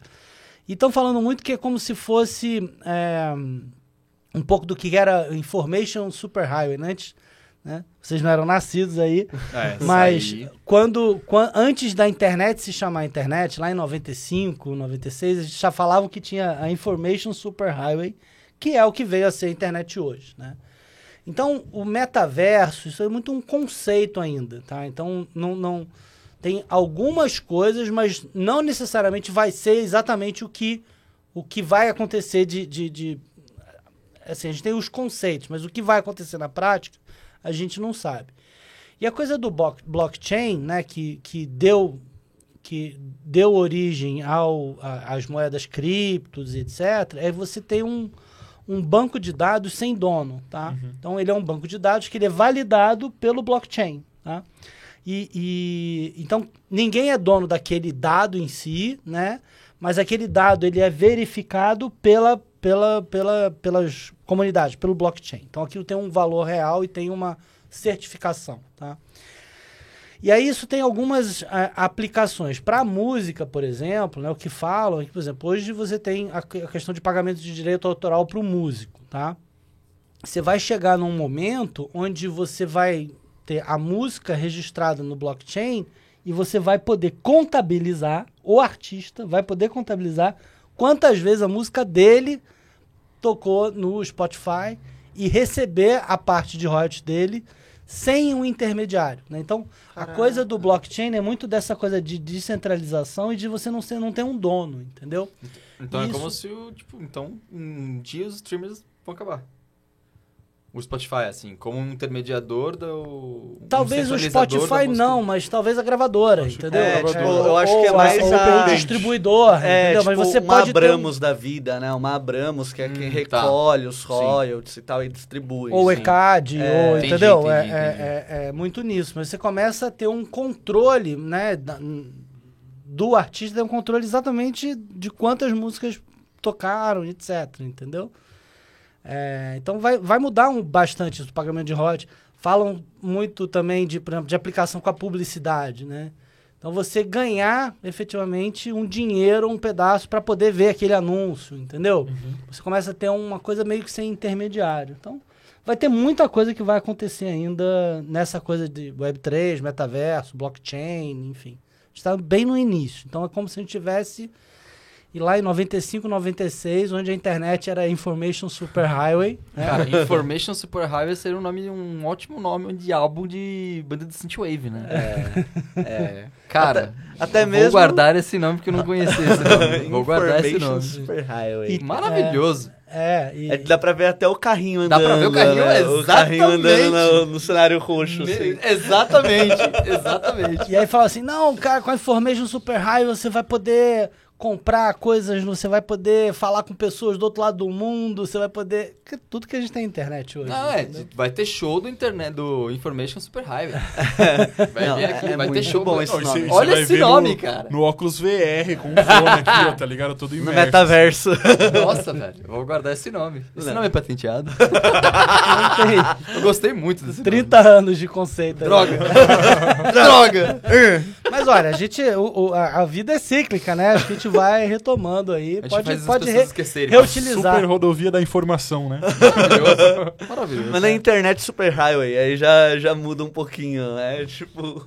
É, é- é o. Internet Vapor Highway, tá ligado? É, é lei de Lavoisier, né? Nada se cria, tudo se transforma. É né? isso. Ué, agora não tá uma volta moda do- dos anos 80, voltando tudo de novo? Nossa, demais, demais. Mas isso é influência do Stranger Things e não sei É. o que, que. E de novo, a coisa é cíclica, né? Não, vai e volta. E vai eu volta. adoro essa parada dos anos 80 tá voltando. É, que é exatamente é, é, essa, esse synthwave que eu tô falando, que é tipo uma vertente musical de música eletrônica, que ele pega exatamente essa essa coisa retrô dos anos 80, da música dos anos 80, Uhum. da música eletrônica dos Sim, é o início primeiros do né, Depeche digitais. Mode, essas coisas assim. É, é. E, cara, os caras lançam álbuns atuais, assim, 2022, 2030, né? e com o som daquela época. Você- ouve assim, você fala, ah, 86, 80, não. Entendi. A 2017. estética é. A antiga. estética total é 80. E, cara, é maravilhoso. E, assim, é, o, o nome dessa vertente é Synthwave. E Entendi. é maravilhoso. Muito legal. Não, é muito então, bom. é... Eu sou suspeito pra falar dessa... dessa Você tem uma banda de Eu tenho uma banda disso, então. Não, inclusive porque hoje em dia você tem isso, né? Pelo que eu entendi, você tem um- infinitas bibliotecas de som que você pode fazer música com seu teclado, Exatamente, variando na minha casa. né, com o Precisamente. Fazendo sample, Dá pra fazer uma né? escala de. Up. Mas super... Cara, ele, na primeira aula que eu tive com o Flávio, ele me mostrou uma música que ele fez jogando uma moeda num copo de ferro. É, ele tipo, jogou, ele gravou esse som.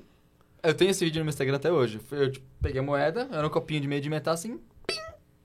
Aí eu peguei, só que fiz uma amostra virou um sample. Joguei esse sample num, num software específico lá. Afinei, né? Uhum. Tipo, mexi na microafinação, virou um dó. Aí virou o dó. Tem o ré, tem o mi, tem- consegui criar uma escala. Incrível. E aí eu fiz uma melodiazinha com esse barulho da moeda. E ficou louco. Ficou muito Sabe o que, que eu vi? Eu- eu- agora a gente acaba no TikTok, né, entrando, vendo algumas coisas. E o TikTok tem- tá mudando a música também, né? Tá. Sim. O, o Acorda Pedrinho aí é um exemplo Ó, disso, a Del né? tá reclamando já disso daí, né? A Del, a Del tá reclamando da cor da Pedrinho. Não, não, não é Não especificamente.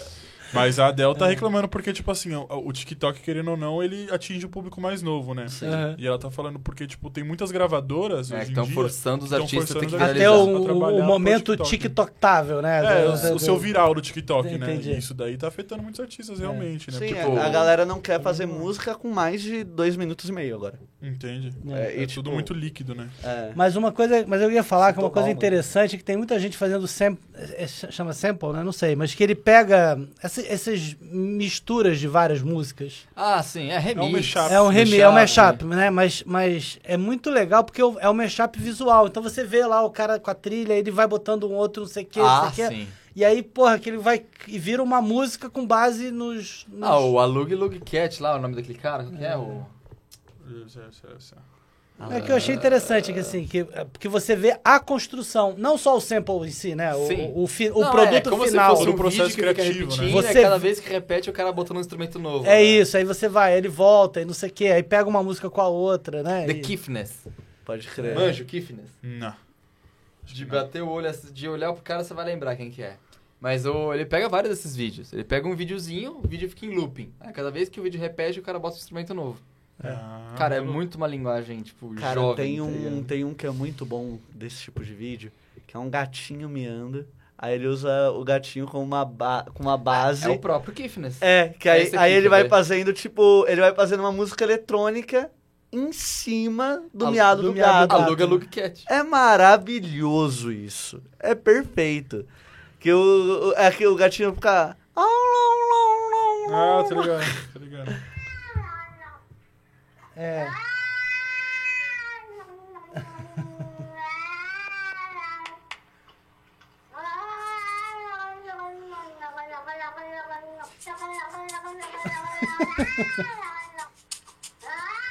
Agora joga ela mais pra frente no meio do vídeo.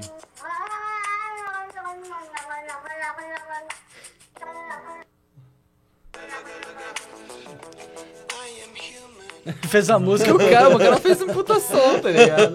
É esse mesmo. Cara, é esse incrível, Kiffness. é Mano, o canal desse cara 1 milhão e 5 mil. É, 1 milhão e 5. Caramba. 1 milhão e 5 milhões. 1.5. Eu ia falar 1.5 mi. Caramba, é bastante gente, cara. Não cabe na minha casa. Não, cara. Não, e eu mas- felizão porque tô, tipo, chegando nos 5. Quanto, quanto, quantos pra bater 5 mil? Exatos. Faltam exatos. Pessoal, ajuda aí, ó. Mas, né, bateu? Será que bateu? 4,990. ó, vou entrar 4,900. aqui. Faltam 90. 10 inscritos. Faltam 9 É no agora que eu YouTube? tive. É Qual é o canal? YouTube. Entra aí que eu vou. Vai, É, vai ter Teclas. Flávio- ideias. Flávio Salim.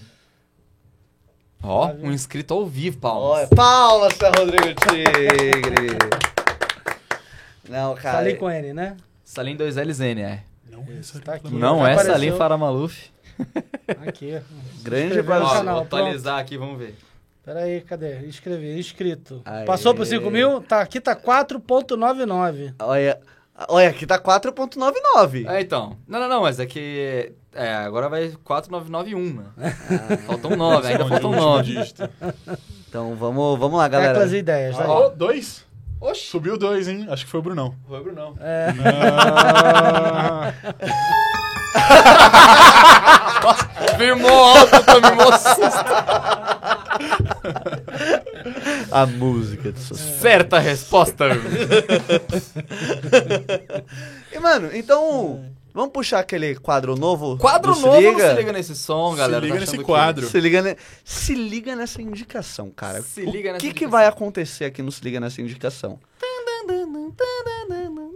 Todo Música de mundo suspense. vai indicar um filme, uma série, um podcast, qualquer coisa pra você ir de casa curtir, tipo, Quando terminar de assistir esse episódio. Quando terminar de né, assistir esse assistir episódio, um vai lá, curte um- uma parada nova e depois comenta aqui o que você achou também. Muito bom. Começando, Lucas Anzini. Mano, minha indicação do dia vai ser o álbum We Are, do John Batiste. Que é o, o álbum vencedor do, do álbum do ano de 2022 do Grammy, tá? Olha. Porque o cara é foda, mano. Ele fez um puta álbum mesmo. Tem muito soul, tem muito jazz, tem muito de tudo ali da música preta, principalmente. E ele também é o cara que escreveu a trilha de soul do da Disney, sabe? Opa, Que é um opa, pianista. Ganhou Oscar, né? opa. Oi? Só no ganhou ganhou Oscar. Oscar, ganhou Oscar sonora Sensacional. também. Então, mano, é maravilhoso. Fica a indicação aí que vocês vão gostar. We Are John Batiste. Não, eu vou, mano, eu vou voltar pra casa ouvindo Mano, ele ouve, hoje, ouve, porque, ouve que você vai gostar muito, muito, sou muito. o filminho bom. Eu acho que o melhor da Disney dos últimos tempos aí, mano. É. Arrisco dizer. É, depois de, da, da era de ouro da Disney ali, que tinha Mulan, Hércules e É, o tal. meu Não, mas tem coisa boa, tem coisa Tem. boa. Aquele do Luca é bom Luca lá. é bom. É, É bom. também. Cara, um que eu gostei muito da Disney nos últimos tempos foi aquele da família Madrigal. É, o, é o Puta, esqueci o nome. Puta, aquele... Encanto. Encanto. Encanto. Puta, cara, então, é muito legal. meio na mesma, assim, Viva... no- Viva a vida é uma Viva. festa. Esse filme é Cara, maravilhoso. Viva também é bom. Esse filme é maravilhoso. incrível, o meu filme incrível. preferido da vida é da Disney, mano, que é o Irmão Urso. Irmão Urso. Eu gosto muito, eu gosto muito. Sua minha cara, mano. Estamos quietos. Sua cara. Foi Vamos minha infância inteira assistindo Irmão Urso, tá ligado? Eu Tatuado o urso aqui muito por causa Olha, desse filme. Olha lá, muito bom. mano. Olha lá. É um fofo. É um fofo. Segundo minha mãe, é o ursão de fralda. É, a gente tem até o- a gente tem até a Cruella aqui, né, fazendo parte É. do Tem a, a Cruella, né? Verdade. Flávio Salim, indicação. Indicação, bom, é... As pessoas que me conhecem um pouquinho mais sabem que essa casca roqueira tá cada vez mais na propaganda enganosa. Quer dizer, você vai chegar tá um processinho. quebrando. Vai vir um processinho assim do Procon. propaganda enganosa. Que hoje em dia eu tô ouvindo mais esse exatamente esse estilo que eu falei do synthwave, né? Tô ouvindo Uhum. mais synthwave do que rock and roll ultimamente. Legal. E vou deixar aqui uma indicação de uma banda da synthwave muito conhecida na cena, chama Dance with the Dead. Eles lançaram um disco, acho que em abril ou maio. Acho que foi abril. Eles lançaram um disco chamado Driving to Madness. Será que ele é abril ou maio? Talvez setembro. Em setembro desse ano, eles lançaram. Eles lançaram o Driving to Madness. Cara, o disco tá maravilhoso. Então, quem curte música eletrônica com fortes tendências pra rock and roll, ouça, você vai gostar bastante.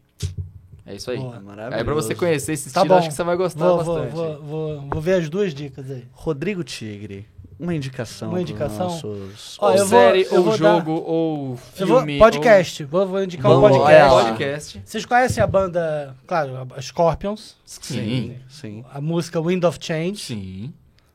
Então, é... Que mudou de letra, né? Você viu que eles fizeram uma homenagem pra Não. toda essa, toda essa situação na Ucrânia e tal. Eles trocaram a letra de Wind of Change. Ah, então, aí tem a ver com isso também, tá? Por quê? É, tem um jornalista americano que é, tem a teoria de que essa música foi uma ação da CIA para a queda do, do muro de Berlim, Sim. lá na década de 90. Sim.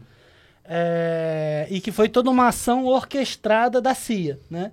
E aí ele fez um podcast chamado Wind of Change, né? Que, que, que é em inglês, que é uma série jornalística e, e em oito episódios, sei lá. E ele realmente entrevista, né? Ex-agentes da CIA e, e aí ele faz paralelos, assim, na década de 40, 50, sei lá, a Billie Holiday fez uma ação lá na, na África e tal. E aí ele fala que mostra exemplos de é, coisas políticas que usaram, né, dessa coisa da música, da, da, da cultura, né, de um modo geral e tal. E aí, enfim, o, o- programa todo é ele des- desvendando e tentando descobrir se realmente o Wind of Change foi uma ação da CIA, né, para queda do, do muro de Berlim. É, E música termina com ele inspiração. entrevistando o, o cara. Meine. É, é. Cara, é incrível, é um trabalho jornalístico sensacional e uma história, né? Incrível, pô, uma ação da CIA, uma música pop to- tocou no mundo inteiro. É soft power, né? E, é, e, e a narrativa é muito bem feita, assim. Eu gosto muito desse, do trabalho como um trabalho jornalístico e a história é incrível. Então eu recomendo aí Wind of Change. Muito bom, muito bom. Nossa, muito bom. Vou. E vale a pena. buscar É inglês, né? É bom que treina o inglês, mas, mas é bacana, assim. É, eu curti bastante. Puta. Renatinho, sua indicação. Cara, minha indicação é uma série que eu assisti no começo do ano com minha mãe. E agora saiu a segunda temporada. Dona Líria. Dona Líria, palmas pra Dona A Líria. gente tem uma, a gente tem uma, uma tradição aqui no podcast. Sempre que o Dona Líria Dona Líria cobra os 10 reais do Renato. Hoje ele tem pra pagar. com juros. Cara, então, é uma série chamada For Life, velho. É uma série da Netflix que conta a história de um, de um homem que foi preso injustamente por. Tipo, ele tinha uma balada ele foi preso por tráfico de drogas, sendo que ele não traficava drogas. E ele foi. É baseado em fatos reais essa história. Ele, de dentro da cadeia, ele conseguiu se formar advogado. Ah, Legal. E ele com, filmes. então, e ele começou a advogar pra galera de dentro da cadeia. Tipo, pro ca pra casos que, tipo, realmente eram muito, tipo, duvidosos. E ele, tipo. É, a história da série, né, da primeira temporada, pelo menos, é ele tentando lutar, lutar, né, Uhum. contra o promotor que prendeu ele. Injustamente. Tá ligado? É muito legal essa série. Tipo, é uma série de drama, tem Sim. muitas coisas Uhum. pesadas na série e tal. Mas é incrível, é de tipo, é de chorar, assim. É muito legal, é muito boa. Tipo, é uma série que me marcou muito nesses últimos tempos, cara. Então fica a indicação For Life na Netflix. Olha. Muito bom. Muito bom. Ti, você tem alguma indicação aí pra falar? Eu te mostrei ontem. Putz. Ah, o clipe do, do Fallen Reverse. Qual o nome da música? Voices in My Head. Voices in My Head. O Ti chapa nesses negócios de audiovisual, né? Então, quem quiser aí partir mais para um pouco mais do videoclipe, assim, é, entender uma produção foda, é, assiste lá Fallen Reverse e Voices in My Head, que tá bem legal. E também a, a nossa voz oculta aqui do programa. Brunão, você tem alguma indicação, cara? Não. Beleza, Brunão? Obrigado pela participação. Obrigado pela participação, Brunão.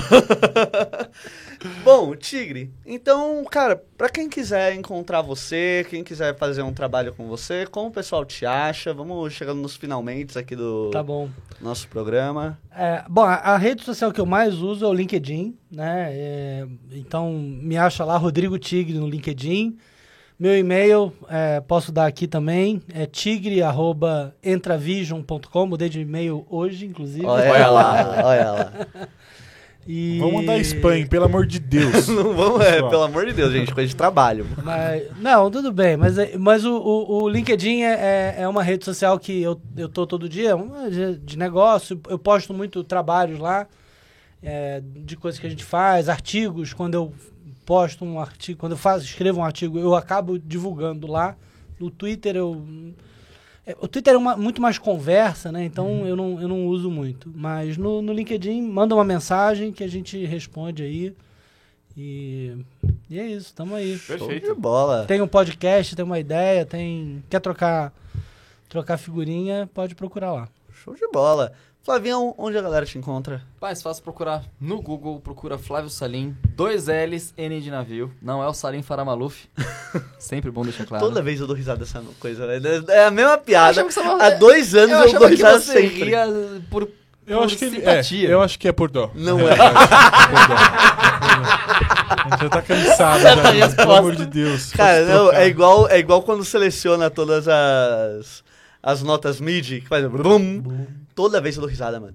Eu não consigo me É bom segurar. porque você ri sempre, então. É, eu- é que eu sou Renatinho é um bobo. homem feliz. Eu sou bobo, é diferente.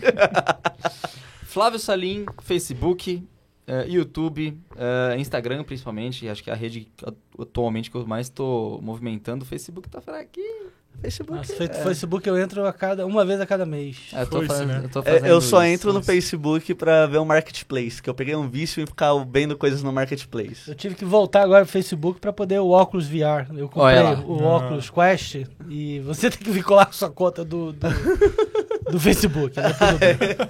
Só, só por isso. E se você cair no YouTube e me procurar por lá, você vai encontrar o Teclas Ideias, que é o meu canal no YouTube. Que é sobre Pra gente chegar a 5 mil inscritos, por Tem que favor. chegar Chegar a por 5 favor. mil inscritos. Essa semana Campanha, campanha. chega. Essa semana bato 5 mil inscritos. Vamos, jogar, vamos soltar rojão, hein? Soltamos, soltaremos Não, não, rojões. não vamos, não vamos. Cuidado com Não, os não. pets. Rojão. Silenciosos. Rojões Rojões silenciosos. silenciosos, com certeza. A gente vai fazer. Pronto.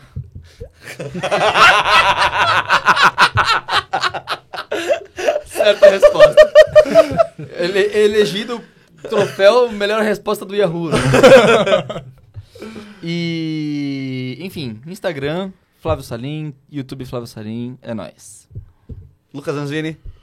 Bom, é, a principal rede é o Instagram também. Você vai me encontrar nas outras também como Lucas Zanzini. Mas o Instagram tá lá zanzini.music. Não vai confundir com Zanini, hein? Não vai confundir com não, Zanini. Não pode. Zanini. E nem com aquela marca lá, Zinzani, já viu? Tem Tem uma marca no já shopping. tirei a foto já. É, tem você. Zinzani. Tem a Zatini também, né? E tem aquela de figurinha, Panini, né? Panini, Panini, Panini, Panini. Olha o olhar de ódio. Eu vou abrir uma marca chamada Zanzini. Que é- e também tem o bolinho, né? O bolinho, não, o, o lanchinho, né? Panini. Tem o Panini. Tem. É. Ah, nossa, tentei entrar na brincadeira, ó, para. Tem a marca Giannini. Giannini. Janine é bom, Janine é bom. Se quiser me patrocinar aí, Janine, eu posso até mudar meu nome. Lucas Janine, fica bom, né? Lucas Janine, Tá muito bom, bom, muito bom. E também tem a Eliantes Audiovisual lá pra quem quiser fazer sua produção, sua produção de videoclipe, produção musical. Chama nós lá.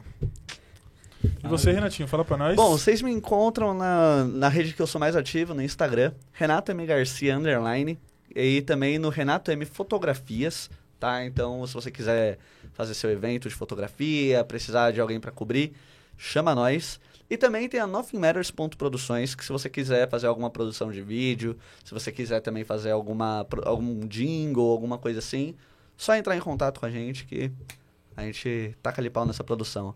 Tiaguinho, Fala aqui, ó. Puxa, chega perto do microfone, filho. Grita. Thiago Restrepo. É, é isso. É só isso? Thiago, Restrepo, Thiago no- ponto Restrepo. Principalmente no Instagram, né? Tem ponto. Não tem ponto? É, Thiago É, que também... Lembrando que é Thiago, é THY. THY. THY. né? Thiago. Brunão, né? é voz água. Voz água, Thiago. Thiago. é, Thay. sai, Thiago. Bom, então, mano, muito obrigado. Tigre, muito obrigado Imagina, por foi um ter vindo aqui, Foi ótimo, cara, de muito verdade. É, palmas. Muito palmas pro Tigre. Palmas. Agradecimentos especiais ao Brunão aí. É, nosso querido sonoplasta que tá aí. Sonoplasta. Você tem um cavalo? Você não tem, você tem alguma coisa do Rodrigo Fara aí, não? Você não tem alguma coisa do Rodrigo Fara aí, não, Brunão?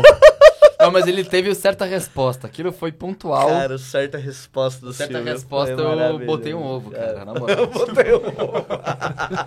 muito bom, cara. Então, gente, muito obrigado por você ter assistido até aqui. Muito bom. Valeu. Falou, até o próximo episódio, Até a galera. próxima. Uou!